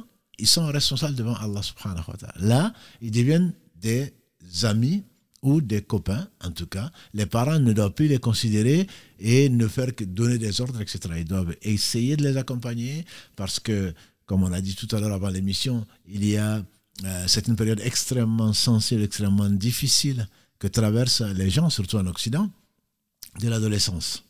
On est tenté partout et on voit tout le contraire de ce qu'on nous a enseigné. Et, et puis on continue à prier. On continue à prier. Ibrahim lui-même, qu'est-ce qu'il disait? Rabbana habla, le Coran dit dans la sourate 3 en particulier, Rabbana hablana min azwajina wa dhurriyatina qurrata ayun wa jalal imama. Allah, c'est notre Seigneur, accorde-nous min azwajina dans nos épouses et nos enfants, la prunelle de nos yeux, et fais de nous des imams, donc, euh, euh, qui craignent, des imams de ceux qui craignent Allah. Donc c'est une preuve. C'est une preuve, c'est pas parce que tu as raté son, son, son, éducation. Ça veut simplement dire aussi que tu as une grande, tu as une grande responsabilité dans cette éducation-là. Toi qui n'as pas encore des enfants adolescents, même si, même si tu en as eu, en tout cas, c'est une grande, c'est un honneur. En même temps, c'est une grande responsabilité parce que tu es en train d'investir dans l'au-delà. Et le professeur Salam, quand il a parlé des trois, qui, euh, euh, trois choses qui durent ou qui perdurent après la mort de l'individu, il a commencé par l'enfant donc pieux qui prie pour ses parents. Donc ne serait-ce que pour cela, après ta mort, est-ce que tu auras des gens qui vont prier pour toi, ne serait-ce que pour ton intérêt à toi-même, au moins bien éduqué? Après, c'est Allah qui guide. Allah fait sortir le vivant du mort, le mort du vivant. On a vu des prophètes ayant comme donc euh, père euh, les, pires, comme, comme Ibrahim. On a vu des prophètes, euh, on a vu des gens devenir prophètes donc comme Ibrahim, alors que les parents étaient égarés. Des enfants qui vont en enfer, bien, bien qu'ils soient euh, fils de prophète, et des épouses qui vont en faire femmes de prophète. Non, je pense que ils ne sont pas responsables s'ils ils ont fait tout ce qu'il fallait pour cela. Mais je conseille aussi aux mères en particulier, qui ont parfois la gâchette facile, de ne pas maudire les gens. Il y a des gens, effectivement, qui dévient complètement et que l'on revoit. Allah les rappelle, Allah les rapproche et ils prennent le droit chemin. Donc maudire à juste titre, je dirais, le penser en tout cas, maudire un enfant, ce n'est pas une sunna du tout. Il faudrait prier, toujours prier pour leur guider, même si, bien entendu, quelqu'un qui aime Allah doit être aimé pour Allah, quelqu'un qui déteste Allah ou qui a pris notre chemin ne doit pas, on ne doit pas aimer son acte, mais on doit aimer le bien pour lui, donc on doit continuer à prier pour la personne. Musulman ou non musulman, déviant, égaré ou pas, on doit prier pour la personne sans jamais la maudire, parce que si Allah veut que les anges disent Amin, la personne sera maudite et on ne gagnera rien du tout. Par contre, on ne doit pas accepter. On doit Elle a fait son choix. Elle dit Moi, je suis grand, je n'ai rien demandé. Mais tu assumes. Tu assumes. Tu ne vas pas m'imposer ton, ton, mode de vie. Ça, je pense que c'est aussi important. Ce n'est pas, eh bien, écoute, hein, les enfants sont comme ça. Je le reçois comme il est. Il fait des choses visiblement interdites. Et quand même, je lui, il est assez grand maintenant. Il est responsable. Mais s'il est responsable, moi, je, peux choisir ma compagnie aussi. Je préfère ne pas le fréquenter. Et s'il veut me rendre visite, il me rend visite. C'est comme un étranger, pire encore qu'un étranger, parce que c'est un ingrat. Je lui ai montré le droit chemin, il a pris. Il est ingrat vis-à-vis d'Allah, ingrat vis-à-vis de ses pères et mères. Il a pris son chemin, il assume. Mais sans jamais arriver à donc la détestation. On déteste ce que la personne fait, mais jamais la personne elle-même, on ne souhaite que le meilleur. C'est vrai que c'est une question qui est très délicate. Hein.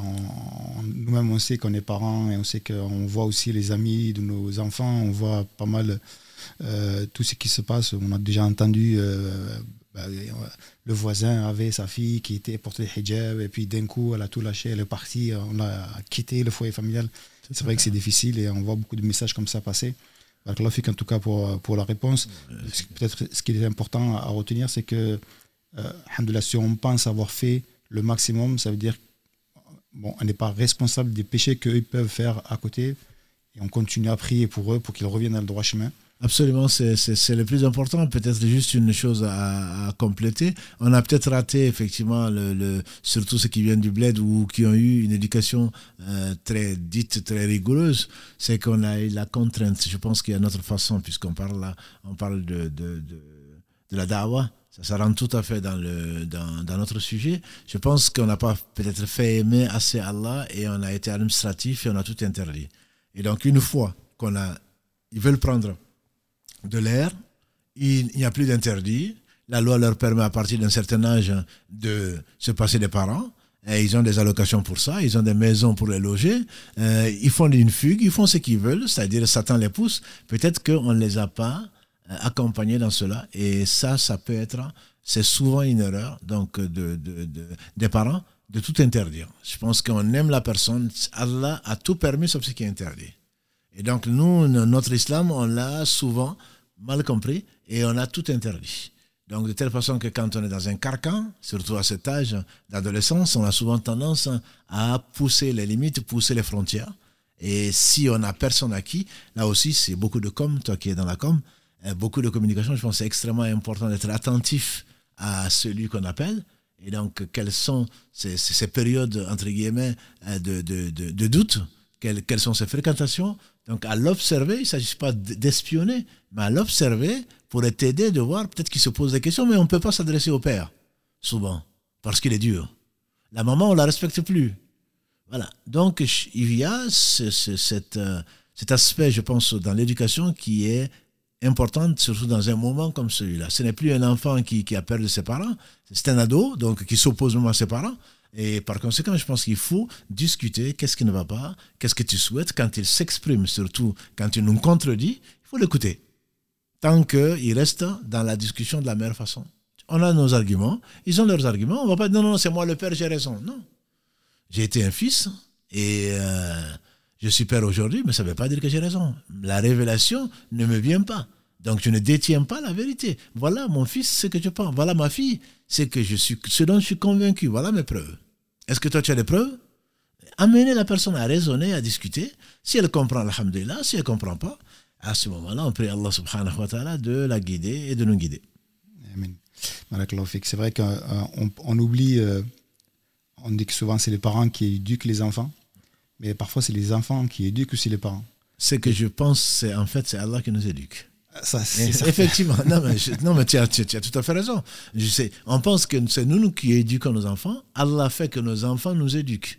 Même la personne que l'on rencontre, que l'on ne connaît pas, Allah nous éduque au travers de ses réactions. Elle peut être insultante, elle peut être agressive, elle peut juste nous montrer les choses. comme euh, si Mohammed nous l'a rappelé par rapport au Cheikh Hussein, quelqu'un qui était dans l'assemblée et qui visiblement n'était pas concentré. Il faisait ses cours. Et il lui dit, qu'est-ce que, oui, mais toi, répète là. On a tendance à faire, ben, qu'est-ce que tu viens de dire? Il dit, je ne sais pas. Et qu'est-ce que tu fais là alors? Il dit, je suis là parce que j'ai entendu que le prophète a dit, quand il y a une assemblée de dhikr, les anges montent après auprès d'Allah, il leur pose des questions que nous connaissons, et ensuite on lui dit, et Allah dit, je vous prends un témoin que je les ai pardonnés. Et les anges disent, mais il y a un tel, il n'est pas venu pour ça. Il est juste venu pour une affaire. Allah dit, ce sont des gens en compagnie de qui on n'est pas malheureux, je lui pardonne aussi. Il dit, c'est pour ça que je suis là. C'est que je n'ai pas compris tout ce que tu as dit. On dit que le Cheikh Féminin, soit il a pleuré, soit il a en tout cas regretté, il a dit, c'est toi qui nous as enseigné, c'est pas moi qui t'enseigne. Voilà. Donc c'est une attitude qui, qui, qui, qui, qui, qui est jolie, je trouve. Et c'est lui, Allah lui a parfait sa, son éducation au travers de cet homme, pourtant que lui pensait en fait éduquer et éduquer l'assemblée au travers. Alors qu'Allah a voulu autre chose que ça. Donc tout est éducation, tout est épreuve. Et si on le prend comme ça, alhamdulillah, on apprend beaucoup de la vie. Par contre, quand on pense qu'on est enseignant, qu'on n'a rien à apprendre, c'est de l'orgueil, premièrement, et deuxièmement, on apprend très peu. Alhamdulillah, euh, on a des appels, Karim. Donc, on va prendre le premier appel, cher, si tu veux bien. Non, Inch'Allah. Allô, salam alaikum. Ouais, wa alaikum salam wa rahmatullah wa barakatuh. Euh, vous êtes en ligne, Inch'Allah. Oui, vous êtes en ligne, vous pouvez poser votre question à Cher, Inch'Allah. Parfait. Salam alaikum, cher. Wa salam wa euh, rahmatullah. ma, question... Parfait. ma question va se porter sur l'engagement. Oui. Alors, euh, vous avez parlé de l'engagement qui n'est pas souvent respecté, et à ce moment-là, il y a comme une amende hein, à payer, genre à euh, nourrir euh, une dizaine de pauvres ou alors jeûner pendant trois jours. Alors, le, ah, je, je pense que je ne respecte pas un engagement. Enfin, bientôt, euh, ça va être sur le, le jeûne volontaire qu'on fait les lundis et le jeudi. Vu que les heures de prière sont vraiment rapprochées entre le temps de dormir, se lever pour manger. Sougouri, c'est, pour ceux qui ne savent pas, c'est le plat qu'on mange avant, euh, avant le, le. Mais c'est le suhour, même si en bambara c'est sougouri, mais c'est le suhour, oui. C'est parfait, c'est Ouais. parfait. Il y a pas du lac. ouais. Tout à fait. ouais. Donc voilà, alors cet engagement-là que j'avais pris personnellement, je m'étais promis de, de, de respecter ça au maximum, mais bon, je me vois dans l'obligation par rapport à ma, ma- mes, mes- mes- mes journées de, de travail de ne pas pouvoir les respecter. Euh, ça serait genre un jour sur deux, enfin un lundi sur deux, jusqu'à ce qu'on ait euh, des horaires, ma foi, un peu euh, euh, possibles dans lesquels on pourrait les, les, les respecter. Est-ce que cet engagement-là n'est pas respecté et puis, ne- enfin, vous voyez l'idée, vous avez Oui, oui, tout à fait. Je, je pense avoir compris, mais ce n'est pas ça. Il ne s'agit pas de ça. Quand on parle d'engagement, il s'agit de hum, ce qui doit être compensé. Ça, c'est un très bon engagement parce que l'homme, quand on ne s'engage pas, en fait, euh, il va pas, comme je dis souvent, celui qui n'a pas de programme, c'est Shaitan qui lui fait son programme. Donc, il faut s'engager. Il faut, faut vraiment s'engager pour le bien. Mais là, il ne s'agit pas de cela. L'engagement dont on parle ici, c'est le fait, je, je- j'ai juré par Allah, c'est surtout le serment. J'ai juré par Allah que Ah. moi, je vais jeûner tous les lundis. Alors, si je n'y arrive pas, à ce moment-là, je me dois effectivement, j'ai juré par Allah, je n'ai pas respecté mon engagement. Quand, euh, je ne sais pas comment on peut l'appeler euh, euh, en français, quand c'est une volonté, je me suis engagé à, mais sans jurer, on n'a pas à euh, payer quoi que ce soit. Mais le professeur Sallam, justement, dans sa sagesse, il nous dit, ce que Allah aime le plus, c'est ce qui dure, même si c'est peu. Ça veut dire que mieux vaut, voilà, mieux vaut jeûner un jeudi sur ou un lundi sur deux, et ensuite, quand Allah nous le facilite de le faire tous les lundis, et ensuite tous les lundis et jeudis, plutôt que de commencer, moi je jeûne de lundi à jeudi, et puis finalement ne pas y arriver. Voilà, donc c'est l'engagement dont tu parles, c'est pas un engagement qui t'obligerait, entre guillemets, à compenser. Non. D'accord. Bah, je, te- je, je te remercie. Ah, Enfin, je vous remercie, pardon. Non, non, non, Et tu- une tu- dernière question, oui. Ça serait sur euh, quand il, euh, par rapport un peu à la question de- du, du frère euh, avec vous là-bas. Oui, Euh, c'est la fugue, ça elle va se porter sur la fugue d'un enfant qui euh, va, qui lui avait été respectueux, euh, très respectueux de ses, de sa mère, qui malheureusement la maintain, c'est pas une musulmane, mais qui lui aura fait subir toutes les humiliations possibles. Il n'a jamais son mot à dire. Il a pratiquement 20 ans. Et euh, il est humilié par sa, par sa maman et son, son beau-père. Et euh, au point où on l'a poussé à la sortie, en fait. Donc, euh, cette personne-là, ne vit pas avec euh, son père euh, biologique, mais vit avec, euh, vivait avec son beau-père et sa mère, donc est sorti. Et il a une relation avec son père biologique qui, lui, quelque part, cautionne ce qu'il fait sans pour autant l'inciter à manquer de respect plus que ça à sa mère. Mhm. Il cherche une solution euh, pour cet enfant-là, de sorte que les choses euh, se, se, calment. Mais malheureusement, la mère ne veut rien entendre, continue toujours à le blâmer, le rabaisser. Ça reste un adolescent qui se découvre, mais malgré, malgré ce fait-là, qui est très très intelligent, très adulte dans ses, dans ses façons de faire. Euh, est-ce que le, le, père de cet enfant biologique est, responsable de, de, enfin, de sa fugue ou alors peut, peut, peut, avoir un problème par rapport à son soutien de, de l'enfant qu'il a? Disons que euh, la situation est probablement beaucoup plus compliquée que ça. Euh, qu'est-ce qui a amené le père biologique à ne plus avoir cet enfant sous sa, entre guillemets, à être éduqué par sa mère?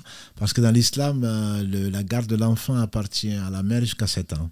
Et ensuite, quand c'est la fille, c'est le père, normalement, à qui appartient la garde, sauf si la justice décidait autre chose. Et quant au garçon, il a le choix entre son père et sa mère d'être gardé. Donc, si sa mère est aussi toxique, et aussi peu valorisante. Je pense que s'il avait, voilà, si, si, s'il devait choisir, je pense qu'il aurait choisi sa mère. Je ne sais pas est-ce que le père a été à la hauteur? Le père a toujours suivi parce qu'on reste quand même responsable, même après un divorce. Euh, c'est souvent triste et même douloureux, mais on est quand même toujours responsable de ses enfants, des enfants qu'on a mis au monde. Et donc, on doit continuer, même si la justice décidait, par exemple, de, de, de, nous priver de la garde, on doit toujours continuer à subvenir à leurs besoins parce que c'est Allah qui nous charge de cela. Et donc, on doit avoir les meilleures relations avec nos enfants et avec les autres aussi, mais surtout avec nos enfants. Donc, pour le père biologique et même pour qui que, que ce soit, que ce soit toi ou que ce soit quelqu'un d'autre, peu importe, cet enfant, je pense effectivement, il a été frustré il a été injustement traité. Je pense qu'il faut le comprendre parce que là, il va se confier. Il faut l'encourager dans le, dans le bon comportement, mais tout en lui disant que sa mère, de toute façon, ne peut pas le détester. Et si elle l'a fait, elle va le regretter. Si elle l'a fait, ceci et cela. Et le mieux, de toute façon, serait quand même de se réconcilier avec sa mère, peut-être pas tout de suite. Donc, il ne faut pas l'encourager dans sa démarche de révolte. Il faut, il faut, il faut comprendre cet enfant, l'accompagner, voilà, le comprendre et toujours le ramener quand même à la raison. J'entends par là, ne pense pas que tu as raison. Peut-être que ta mère, peut-être que tu n'as pas compris. Peut-être que ta mère, peut-être qu'elle est passée aussi par des...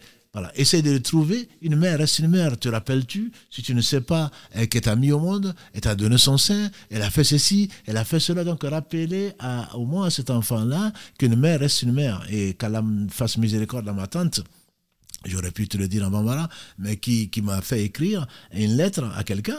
Il me dit, sache que les parents et les enfants, c'est comme la pierre et l'œuf. Si la pierre tombe sur l'œuf, c'est l'œuf qui se casse. Si c'est l'œuf qui tombe sur la pierre, c'est quand même l'œuf qui se casse. Donc il faudrait que l'enfant garde ça en tête et qu'il ne pense pas, j'ai raison, j'ai été humilié. Malheureusement pour cette mère, l'humiliation, malheureusement pour ce beau-père. De toute façon, ils vont le payer. Humilier quelqu'un, c'est quelque chose. Si Allah les, les, les, les, les humilie au jour du jugement dernier, eh ben, ils vont s'en souvenir. Donc, ce n'est pas normal. Voilà. Donc, il faut l'écouter, cet enfant il faut comprendre sa douleur et ce qu'il a pu subir comme humiliation, ça ne plaît à personne, même à un enfant, et en même temps lui rappeler quand même qu'il n'a peut-être pas Enfin, que la meilleure des attitudes, la plus sage, n'est pas de se, d'avoir de, la haine contre cette femme qu'il a mise au monde, d'avoir de la haine vis-à-vis de l'autre, et etc., etc. Je pense qu'il n'a pas tort, ce père biologique, il n'a pas tort, mais en même temps, il doit se remettre en cause et accompagner cet enfant qui n'est plus un enfant, qui est un homme parce que c'est un adulte, et l'accompagner de la meilleure façon avec les meilleurs conseils. Barakallah, mon frère. L'enfant mon frère. A été Bon, allez, bon, bon, je ne veux pas vous tenir longtemps, je vous remercie. Barakallahu euh, fik, en tout cas. Au revoir, barakallahu fik. Euh, barakallahu fik, euh, on remercie notre frère pour, et pour ces questions, Inch'Allah. Euh, Est-ce qu'on a d'autres appels? Allô, salam alaikum. Allô, salam alaikum. Wa alaikum salam wa barakatuh. Vous m'entendez? Oui, on vous entend, vous êtes en ligne, Inch'Allah, vous pouvez poser votre question. Inch'Allah. Salam alaikum, Cheikh. Alaykum salam wa rahmatullah. Euh, je tenais à vous remercier pour tout ce que vous faites. Et Cheikh, vous n'imaginez pas ô combien je vous aime en Allah. Et je prie vraiment Allah qu'il vous préserve et vous donne une longue vie. Amen. Barakallah. Que vous continuez encore et encore à nous éclairer. Que Allah... dans les Amen, amen, amen. Que Allah aussi vous aime. Barakallah fik. Amen, amen. Euh, ceci dit, je voulais vous poser une question. Mhm. Euh, en fait, comment apprendre à, connaître Allah et quels sont les moyens que vous conseillerez euh, pour connaître Allah? Est-ce que vous pouvez nous conseiller des livres ou des actes ou n'importe quel autre moyen pour connaître véritablement Allah, pour qu'on puisse lui vouer un culte exclusif et l'apprendre à l'aimer, à l'adorer comme il faut. Masha'Allah, ça c'est une, ça une vraie question et qui demanderait certainement euh, beaucoup plus de développement. Moi je dirais simplement qu'on ne peut connaître Allah que par Allah. Voilà. Il ne s'agit pas du tout d'une méthode, entre guillemets, d'exercice de, spirituel. C'est-à-dire, on ne connaît Allah que par Allah et Allah a révélé le Coran. Il a envoyé sallam pour montrer ce qu'il aime. Tous les prophètes, c'est ça. Donc je pense qu'on ne peut pas connaître Allah sans connaître comme il s'est décrit dans le Coran. Et donc ce qui nous amène, euh, nous non arabophones, aujourd'hui peut-être un peu arabophones, à au moins prendre des traductions, des explications, etc. Je parle, le Coran, il est fondamental. Je ne parle pas de celui qui vient de rentrer dans l'islam. Je ne parle pas de celui-là. Je dis simplement celui, en tout cas, qui est déjà musulman. S'il a l'accès au Coran, qu'il ouvre son cœur et qu'il lise tous les jours du Coran, et en demandant à Allah de lui faire comprendre, si je ne dis pas encore, on ne sait pas la raison, il y a des hadiths qui viennent l'expliquer, il y a les versets qui expliquent des versets, qui ne se prennent pas pour ce qui, ce qui n'est pas. Donc pour moi, connaître Allah, c'est avant tout se baser sur la révélation, mais sur la révélation, c'est-à-dire le Coran qu'Allah a préservé, et ensuite la sunna du prophète sallam. Pour moi, il n'y a, pas a, y a pas de deuxième voie ou de troisième voie. Tout le reste, pour moi, c'est également. Ensuite, une fois que l'on connaît, le peu que l'on connaît, Allah seul sait qui il est. Et comme le disait Al-Khidra à Moussa, alayhi salam, et à Moussa, vois-tu, l'oiseau vient de prendre quelques gouttes de, d'eau de la mer, ta science et la mienne par rapport à la science d'Allah ne représentent pas plus que ces deux gouttes d'eau par rapport à l'étendue de la mer. Donc on ne saura jamais connaître Allah comme il se doit. Mais pour connaître Allah et pour se rapprocher d'Allah, il n'y a pas trois solutions. Il y en a une c'est de lui obéir. Parce que je ne vois pas un amoureux, celui qui prétend aimer Allah et lui désobéir. C'est le cas de nos épouses, c'est le cas de nos enfants. Je ne vois pas comment est-ce qu'on peut prétendre aimer et ne pas obéir. Ça peut être difficile, hein, mais il n'y a pas de, on rentre, comme j'ai dit tout à l'heure, on ne rentre pas par la fenêtre. Je pense qu'il faut vraiment faire ses prières, faire son jeûne, ce que Allah a rendu important, il faut le faire autant que autant qu'on peut. Si on peut le faire debout, on le fait debout. Sinon, les facilités qu'Allah nous a données, et à ce moment-là, Allah va nous aimer. C'est lui qui l'a promis. Le hadith dont je parlais tout à l'heure d'Abu Huraira, il dit Je déclare la guerre à celui qui me fait l'ennemi, celui qui se fait l'ennemi de l'un de mes alliés. Mon serviteur ne se rapprochera de moi par rien qui m'est plus agréable que le fait de faire ce que je, l'ai ordonné, ce que je lui ai ordonné. Donc, ce que je lui ai ordonné, c'est ce qu'Allah a ordonné au travers de la révélation. Et on se doit donc, si on ne connaît pas grand-chose, mais on fait pour Allah et ce que Allah aime, c'est ce que les prophètes nous ont dit, c'est de faire la prière, d'être droit, de, ne pas de, de, de, faire du mal à personne, etc., etc. Et donc de ne pas voir la quantité, mais de voir plutôt la qualité. Et ensuite, comme dit Allah, le serviteur, mon serviteur ne se, finira pas de se rapprocher de moi jusqu'à ce que je l'aime. Parce que connaître Allah, c'est l'aimer par les œuvres que la personne donc va se s'imposer. Et là, les nawafil rentrent notamment, comme disent beaucoup de savants, le fait de jeûner, le fait de, se lever la nuit pour, pour euh, le dernier tiers de la nuit en particulier, de faire beaucoup de dhikr. Et comme je dis souvent aux jeunes, pour un oui, pour un non, ils sont là, ils sont sur leur téléphone. Qu'est-ce qu'ils font? Ils envoient un message à leur copine. Ça va? Et après, et même si ça n'allait pas, qu'est-ce que tu peux faire? Et donc, comment est-ce qu'on peut rester dans un endroit sans mentionner Allah? Alors que tu es en train d'envoyer des, SMS et des je ne sais quoi d'autre à des gens que tu prétends aimer. Voilà. Juste dire est-ce que ça va? Mais qu'est-ce que ça peut faire? Qu'est-ce que ça peut lui faire Sinon que la personne est contente et Allah se passe de nous? Donc les meilleurs d'entre nous, c'est ceux qui se rappellent le plus Allah. Les subhanallah, alhamdulillah, ça a l'air de rien. Allah akbar, astaghfirullah. Tout ceci nous rapproche d'Allah et nous fait connaître Allah. Parce que Allah subhanahu wa ta'ala, quand on le mentionne, il nous mentionne et il nous rapproche. Donc ce n'est pas nous qui nous rapprochons d'Allah, c'est ça qu'il faut peut-être retenir, c'est Allah qui nous rapproche. Personne ne peut se rapprocher d'Allah. C'est Allah qui rapproche son serviteur. Et par conséquent, si tu, Allah t'évoque pour que tu puisses l'évoquer, et je ne dirais pas qu'il y a des livres, bien sûr. Moi, je commencerai pas par le Coran, même si je pense qu'il faut un programme, il faut s'imposer de lire le Coran, d'essayer de l'expliquer. Moi, je commencerai vraiment par les livres comme les noms d'Allah, euh, notamment le meilleur que j'ai lu récemment en français, enfin récemment les dernières années, c'est les, noms d'Allah du Cheikh euh, Abdelrazak al-Badr, qui est professeur de, de, de Aqidah, donc à, à Médine. Je trouve qu'il est très très bien traduit, qu'Allah récompense par le meilleur le traducteur, parce qu'il est particulièrement bien traduit, ou d'autres livres, hein, c'est celui-là que je recommanderais. Et pour le tafsir, j'avais déjà recommandé le tafsir de Sheikh Saadi, qui est en deux tomes, et qui euh, va vraiment tirer des leçons du Coran, et c'est ce qu'il nous faut. Il ne s'agit pas de réciter le Coran par cœur, euh, que le Coran par cœur, il nous a été révélé pourquoi? Pour qu'on récite, qu'on le comprenne et qu'on l'applique. Et donc, le fait de ne pas comprendre pour mes compatriotes et euh, les gens qui ne comprennent pas arabe, c'est vrai que c'est un handicap. Mais on a beaucoup, on a appris des chansons en anglais, même certains d'entre nous ont, appris chinois. Si on fait des efforts, Allah nous le facilite. Donc je conseille particulièrement à, nos frères de prendre au moins une traduction des sens de versets, de le lire régulièrement, au moins les, les, les, les sourates que nous, que nous avons apprises pour pouvoir faire la prière, au moins qu'on sache ce que l'on dit, le sens de ce que l'on dit, etc., etc. Et Allah sait qui est sincère et ensuite celui qui va nous éduquer et nous mettre sur le chemin qu'il aime. Allah fait mon frère. On va prendre notre appel, Inch'Allah. Allah Allah khairan. D'autres appels, Karim? Non?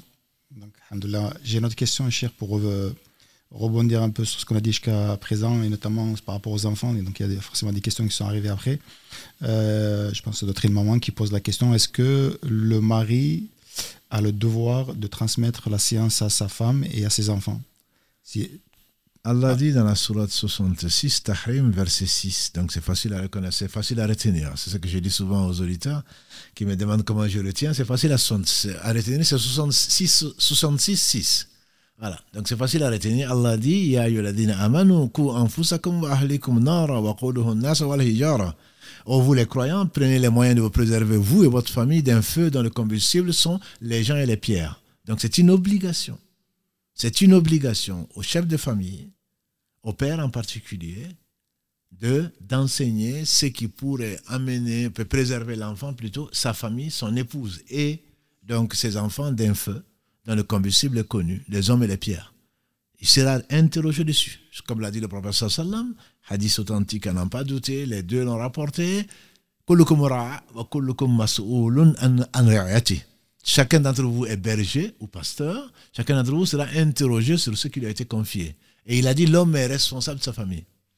Donc c'est extrêmement important pour nous. Si tu te prétends être l'homme de la famille ou le chef de famille, montre-le par ton comportement, par l'amour que tu manifestes, par l'éducation que tu donnes, etc. etc. Effectivement, l'homme est responsable. Mais s'il démissionne, ce n'est pas une raison pour que euh, la mère de l'enfant euh, ne l'aide pas, etc., etc. Mais il est évident qu'il est responsable, c'est le premier responsable devant Allah subhanahu wa ta'ala, donc de la santé spirituelle, je dirais, de la famille. Juste un petit rappel avant de prendre un appel qui, euh, qui vient d'arriver. Aux frères et aux sœurs, il y a beaucoup de personnes qui posent des questions et en fait, d'autres se permettent de répondre à ces questions-là. On vous demande juste, par comme d'être patient et de laisser euh, les membres répondre à la question. Et des fois, surtout, c'est des questions où il faut prendre du temps, où il faut chercher peut-être. Donc, où il y a même, comme je disais la dernière fois, donc il y a des questions aussi qui arrivent que je ne pose pas volontairement parce que je sais que ça va demander du temps, parce que je sais qu'il faut peut-être aussi faire quelques recherche. Donc c'est pour ça qu'on vous invite aussi à passer par, euh, par la messagerie privée, soit des, plateformes, soit d'envoyer un mail euh, et soyez patient pour, euh, pour la réponse, Inch'Allah. Donc je vois justement une personne qui dit, je veux absolument contacter cet imam. Comment je peux faire? J'ai pas envie de le faire en direct et en live, donc on, t'invite, mon frère, à passer par... par le message privé de soit d'Instagram, puisque ça vient d'Instagram, soit d'envoyer un mail à contact mosquée-mirail-toulouse.fr et soyez patient pour la réponse, Inch'Allah. Euh, on prend l'appel, Karim. Allô, salam alaikum. Alaikum salam wa rahmatullah. Vous êtes en direct, Inch'Allah, vous pouvez poser votre question. Euh, j'avais une question concernant les menstruations chez une femme, euh, dans le cadre d'une maladie qui, qui, les dérègle et qui les, qui les fait durer plus que, plus que ce qui est normal. Comment ça se passait concernant sa prière? Est-ce qu'elle doit le faire après un certain délai? Ou est-ce qu'elle doit complètement s'abstenir et voilà, j'aimerais quand même Non, c'est une question qui est récurrente et qui concerne euh, les femmes. Et tu fais bien de poser parce qu'on a l'impression, nous les hommes, qu'il n'y a que les femmes qui doivent connaître. Alors qu'en réalité, donc nous, nous devons connaître et donc enseigner à nos filles et à nos épouses. Et si elles ne savent pas, si on ne connaît pas plutôt, on pose la question effectivement, ou on va aller voir des gens qui savent. Donc c'est une question qui a été débattue, bien entendu, depuis très longtemps par les savants.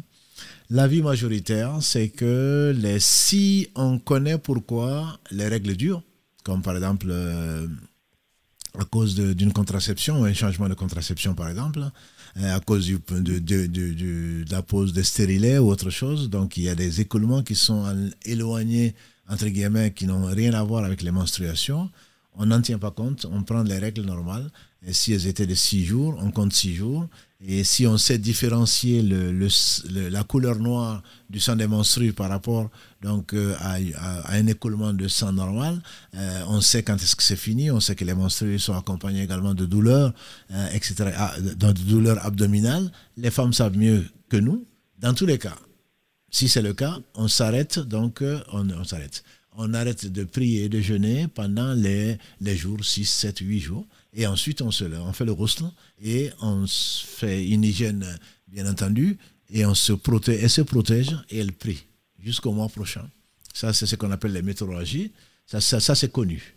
Ensuite, euh, si ce n'est pas le cas, on ne connaît pas l'origine du sang et que ce sont des règles donc, euh, ou, les, ou les menstrues qui sont plus longues, la majorité des savants disent qu'il faut compter maximum 14, certains disent 15 jours, mais maximum la moitié du cycle. C'est-à-dire que des règles, des, un écoulement sanguin qui ressemble au sang menstruel et qui arrive à 14 jours ou 15 jours, la femme s'arrête. Donc, euh, elle, fait son rostre, elle fait son lavage, elle se protège, elle recommence à prier, elle recommence à jeûner et même peut avoir des relations conjugales avec son mari.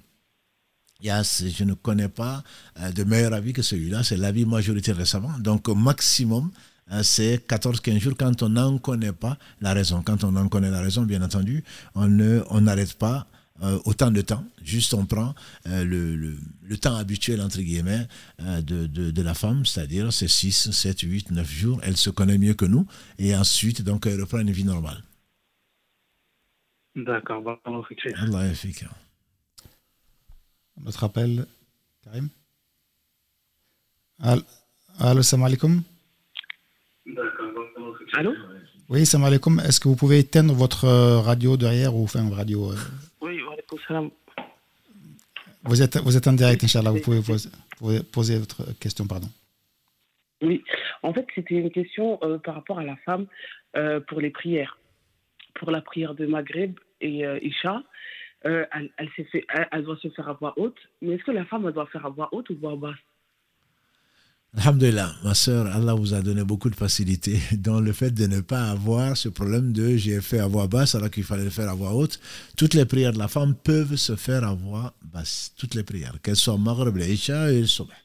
Maintenant, si elle est seule, elle a le choix entre le faire à voix haute ou à voix basse. Si elles sont entre elles également, elles ont le choix, même si dans l'école maliki, la femme doit prier seule. Mais elle peut prier à voix haute tant que sa voix ne va pas séduire autre que sa famille. Si elle en présence de son mari, de ses pères et mères, de ses enfants, elle peut prier à haute voix, il n'y a pas de mal dedans. Mais si elle est, si elle veut, elle peut ne pas prier, que ce soit le Maghreb, que ce soit le Isha, que ce soit le Fajr ou le Subh. Elle peut prier tout à voix basse, il n'y a pas de problème, il n'y a pas de soujou de Qabli, il n'y a pas de soujou de Ba'adi. Pour elle, le problème ne se pose pas. Quant à nous, le problème est ce que vous connaissez. Si on oublie, enfin, les deux premiers rakats donc du, du, du Maghreb, du Isha et également les deux rakas du Subh doivent se faire à voix haute. Si on oublie, on doit réparer cet oubli-là par deux prosternations avant le salam. Mais pour la femme, il n'y a pas de prosternation. Elle le fait comme elle veut, soit à voix basse, euh, en général, soit à voix haute, comme sans, sans bien entendu crier, ni euh, attirer le regard, ou plutôt l'écoute et l'attention de qui que ce soit, en dehors des gens de sa famille. D'accord. Barakallahu fik. Allah alaikum. Alaykum salam. Euh, on prend quelqu'un d'autre, Inch'Allah. Allô, salam alaikum. Oui, alaikum salam. Euh, voilà, je vous appelle, j'aurais souhaité poser une question au Chir. Allez-y, vous par êtes. rapport à. Allô? Allez-y, vous êtes en direct et vous écoutez, Inch'Allah. Oui, salam alaikum, Chir. Salam alaikum. Euh, voilà, euh, je vous appelle en fait, ça concerne ma maman. Euh, voilà, elle se, donc elle fait toutes ses prières, alhamdoulilah, et donc euh, elle se réveille pour le fajr, et, euh, et ça lui arrive, il y a des soirs, arrivé à l'our dial dial maghreb, euh, elle a des, elle est diabétique, elle est diabétique, elle a des gros coups de fatigue, et des fois elle, euh, elle, elle fait le, le maghreb et l'isha en même temps, et elle part directement se coucher. Est-ce qu'elle a le droit de faire ça ou pas? On est en France, donc on parle beaucoup de droits. Non, bien sûr, l'islam a prévu quand il y a de, de, euh, une météo qui est capricieuse ou autre chose, quand il pleut, dans la mosquée on peut le faire, on peut rassembler, etc. Il est arrivé également au prophète Sam de rassembler sans raison apparente. On a demandé à Ibn Abbas pourquoi, il dit c'est pour faciliter la vie. Il ne s'agit pas de faire euh, trois prières ou quatre prières par jour tous les jours.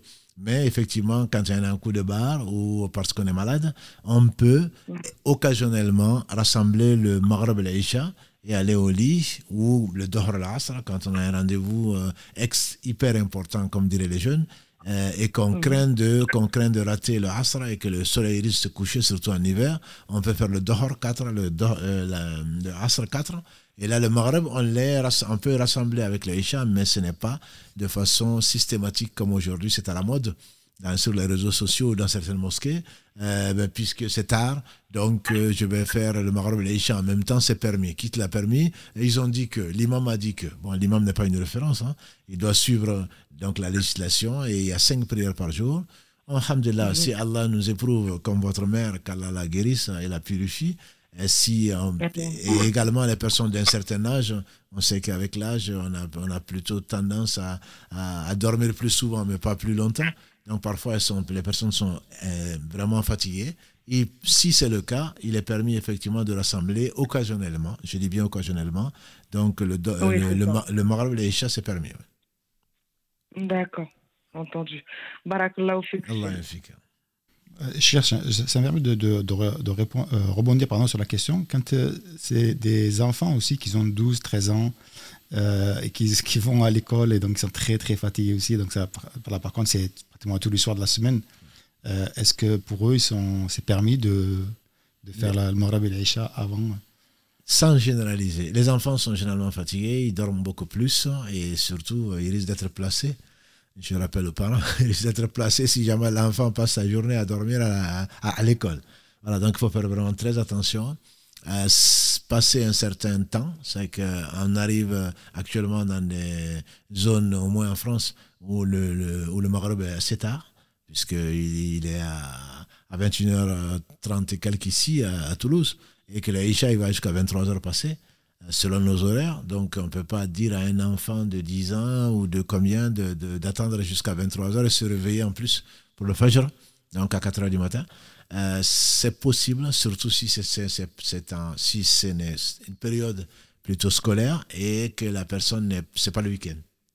Le week-end, il faut les habituer quand même à, à on peut pas leur dire que l'islam est basé sur cinq piliers, dont, dont les cinq prières obligatoires, et le- leur dire de faire la prière trois, trois fois par jour.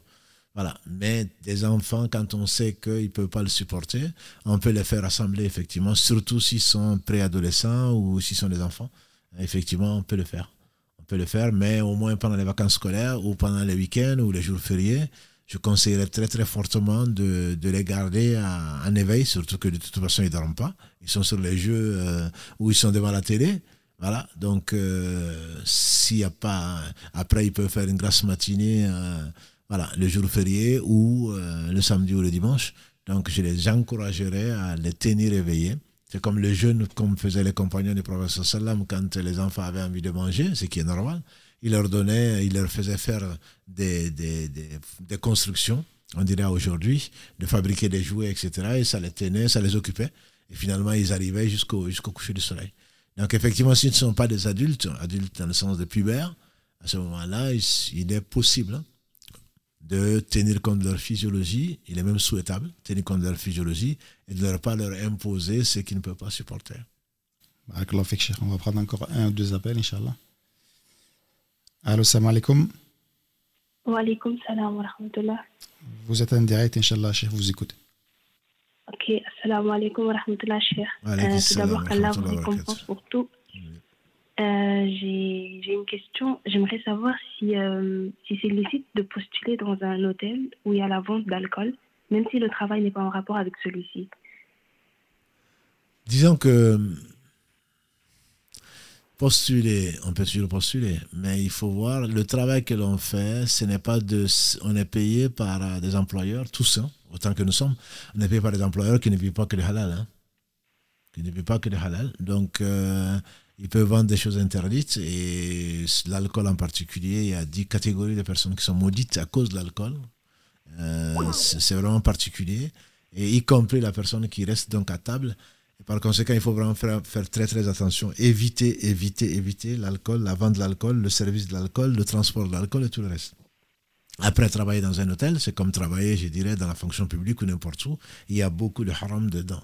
Mais Allah nous donnera le halal de la personne. Mais le vendeur d'alcool ou on vend de l'alcool, il faut l'éviter. Il faut l'éviter et on ne peut accepter de l'avis des savants que quand on n'a pas le choix. C'est-à-dire que sans ça, on ne vivrait, enfin, on ne vivrait pas dignement. On sera obligé soit de voler, soit de, de, de, de- trafiquer, soit de faire du haram pour arriver en attendant et chercher autre chose. Ce n'est vraiment pas le meilleur, euh, le, le meilleur endroit pour postuler. Quand on sait qu'il y a de l'alcool, il faut s'en éloigner. Parce que, à cause de l'alcool, donc, euh, il y a 10 catégories de personnes qui sont maudites. Après, euh, si la personne ne vend pas de l'alcool, elle ne transporte pas, elle ne sert pas de l'alcool, elle n'est pas obligée de rester, elle ne reste pas plutôt avec des gens qui boivent, euh, le, son salaire reste quand même un salaire qui est, je dirais, licite. Le salaire reste licite, mais il faut s'éloigner de tout ce qui peut être interdit. D'accord, parce qu'en effet, on est dans une situation assez euh, difficile qui fait que c'est un travail par nécessité parce que depuis lors, euh, on cherche et on n'arrive pas à trouver et c'est la seule euh, qui c'est c'est le seul travail qui qu'on nous a. je sais pas comment dire ça. qu'on nous a recommandé. Et parce que depuis lors, on cherche et là, on a eu un, un, un, un bras long, si je peux dire ça comme ça. Du Non. coup. Non, mais le- euh, c'est une épreuve, mais c'est que je sais sur quoi j'insisterai, même si je ne doute pas, puisque tu poses la question, je me doute bien que tu, tu as peur du haram. C'est que ce sur quoi j'insiste, c'est ce que les savants disent, c'est-à-dire qu'il faut continuer. C'est pas parce que tu as eu, Allah t'a ouvert cette épreuve-là en même temps, que tu as eu ce, ce travail-là, qu'il faut, euh, en disant, ben, ben, finalement, c'est Allah qui me l'a donné, je me suis levé à 3 heures du matin, il m'a entendu, il m'a donné un travail, mais c'est une épreuve en même temps, donc il faut continuer à chercher autre chose. Et quand on a autre chose, on n'a pas le droit de continuer à travailler dans quelque chose qui est haram. D'accord. Parce qu'en fait, ce travail, c'est plus pour mon frère. Du coup, je peux l'aider à postuler dans cela. Parce que j'aimerais aussi savoir si, euh, euh, comment euh, refuser de désobéir à Allah lorsque nos parents nous, nous demandent de, de faire quelque chose qui est interdit. Non, tout à fait. le- aider au mal, c'est y participer. Et donc, c'est prendre sa part de haram. Donc, même si ton frère, même si ton père te dit non, mais il faut l'aider, ça dépend si c'est haram ou pas. Si c'est pour postuler, pour aller, pour euh, servir, c'est haram et tu ne dois pas le faire, quoi, quoi que ça puisse te coûter. Ta statut, il est hors de question. Par contre, si, comme tu l'as dit tout à l'heure, c'est un travail qui est dans un hôtel et qui ne touche pas au haram, il faut lui expliquer la situation. Voilà ce que tu as en cours, mais tu dois l'aider s'il ne peut pas le faire tout seul. D'accord. D'accord, ok. Barakallahu fik. Allah yarfik. Assalamu alaikum wa rahmatullah. alaykum salam wa rahmatullahi wa barakatuh. On fera un autre appel. Allô, salam alaikum. Wa alaikum salam wa rahmatullah. Déjà, je voulais vous remercier, Cheikh, pour euh, vos réponses à nos questions, pour vos enseignements, pour votre patience. Euh, J'avais une question, Cheikh, qui peut toucher pas mal de musulmans, surtout de notre génération à nous, les jeunes, les moins de 20 ans et de la génération 20 ans, 25 ans. Comme nous vivons, euh, on va dire, dans un monde occidental où tout se, on va dire, perverti, où l'accès à, à du haram est de plus en plus facile, comment éviter ça et rester droit dans notre djinn? Et surtout comment rester sincère envers Allah et éviter l'hypocrisie? Ça ne concerne pas que les jeunes. Là, ça concerne tout le monde. Malheureusement. Malheureusement. Ça concerne les trois qui sont autour de ce, plateau. Ça te concerne et Barakallahu qu'Allah par toi guide, nous guide et nous fasse miséricorde. Non, le, vraiment le meilleur des, des atouts, c'est la, la, conviction. La conviction que ce bas monde ne, ne représente pas grand-chose. Il faut vraiment le savoir. Il faut le savoir. C'est pas parce qu'on est vieux que j'en parle. C'est parce que aucun péché n'est fait que parce qu'on a préféré ce bas monde à l'au-delà. Donc ça, c'est tous les péchés. Et que les tentations, il y en a eu, il y en aura toujours. C'est pour distinguer les gens qui sont sincères des hypocrites. Donc si effectivement on se laisse tenter, c'est que, j'ai dit on se laisse tenter, on est tenté de toute façon, mais si vraiment on, on faillit aux règles donc, de bienséance, Allah n'a rien ordonné que ce qui est indispensable à notre vie d'ici-bas et dans l'au-delà. Donc si on en est convaincu, on demande à Allah de nous en préserver parce que Satan a juré, comme tu le sais, de nous amener tous en enfer. Donc, billah, dit un prophète, je, ne, je, n'y arriverai que si Allah le permet.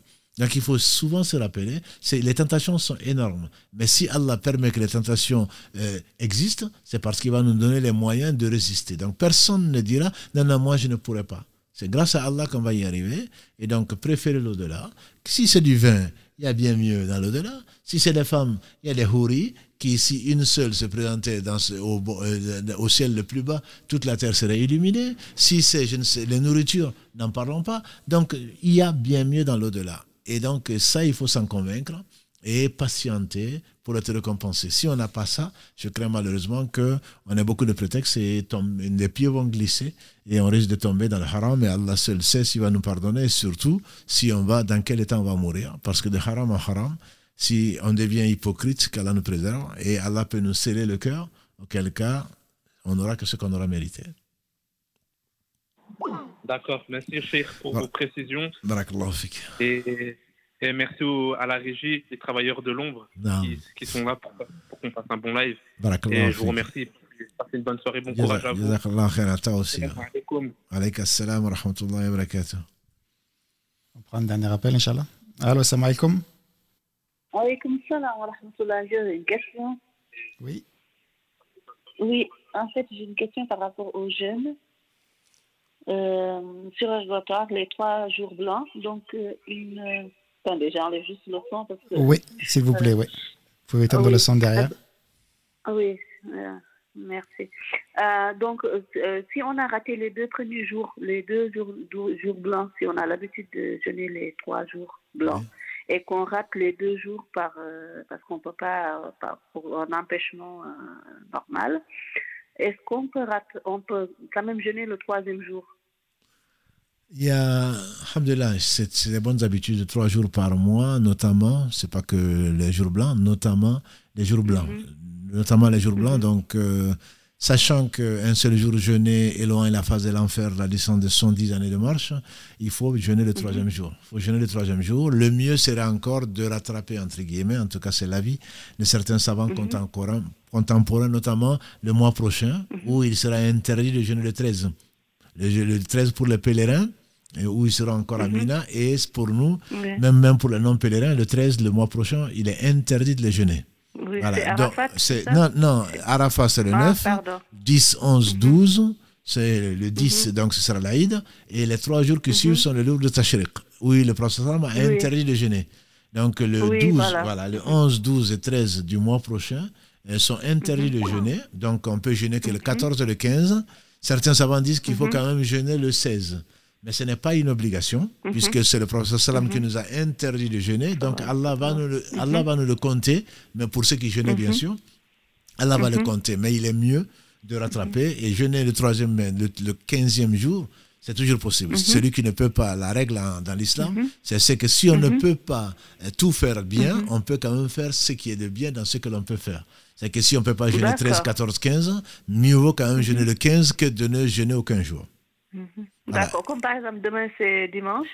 Donc c'est permis de, de, jeûner le dimanche seul. C'est permis de jeûner. Non, non, mhm. non, non, parce que s'il il est déconseillé de jeûner le dimanche seul. Si vous voulez jeûner dimanche seul, ah. je vous conseillerais de jeûner le lundi avec.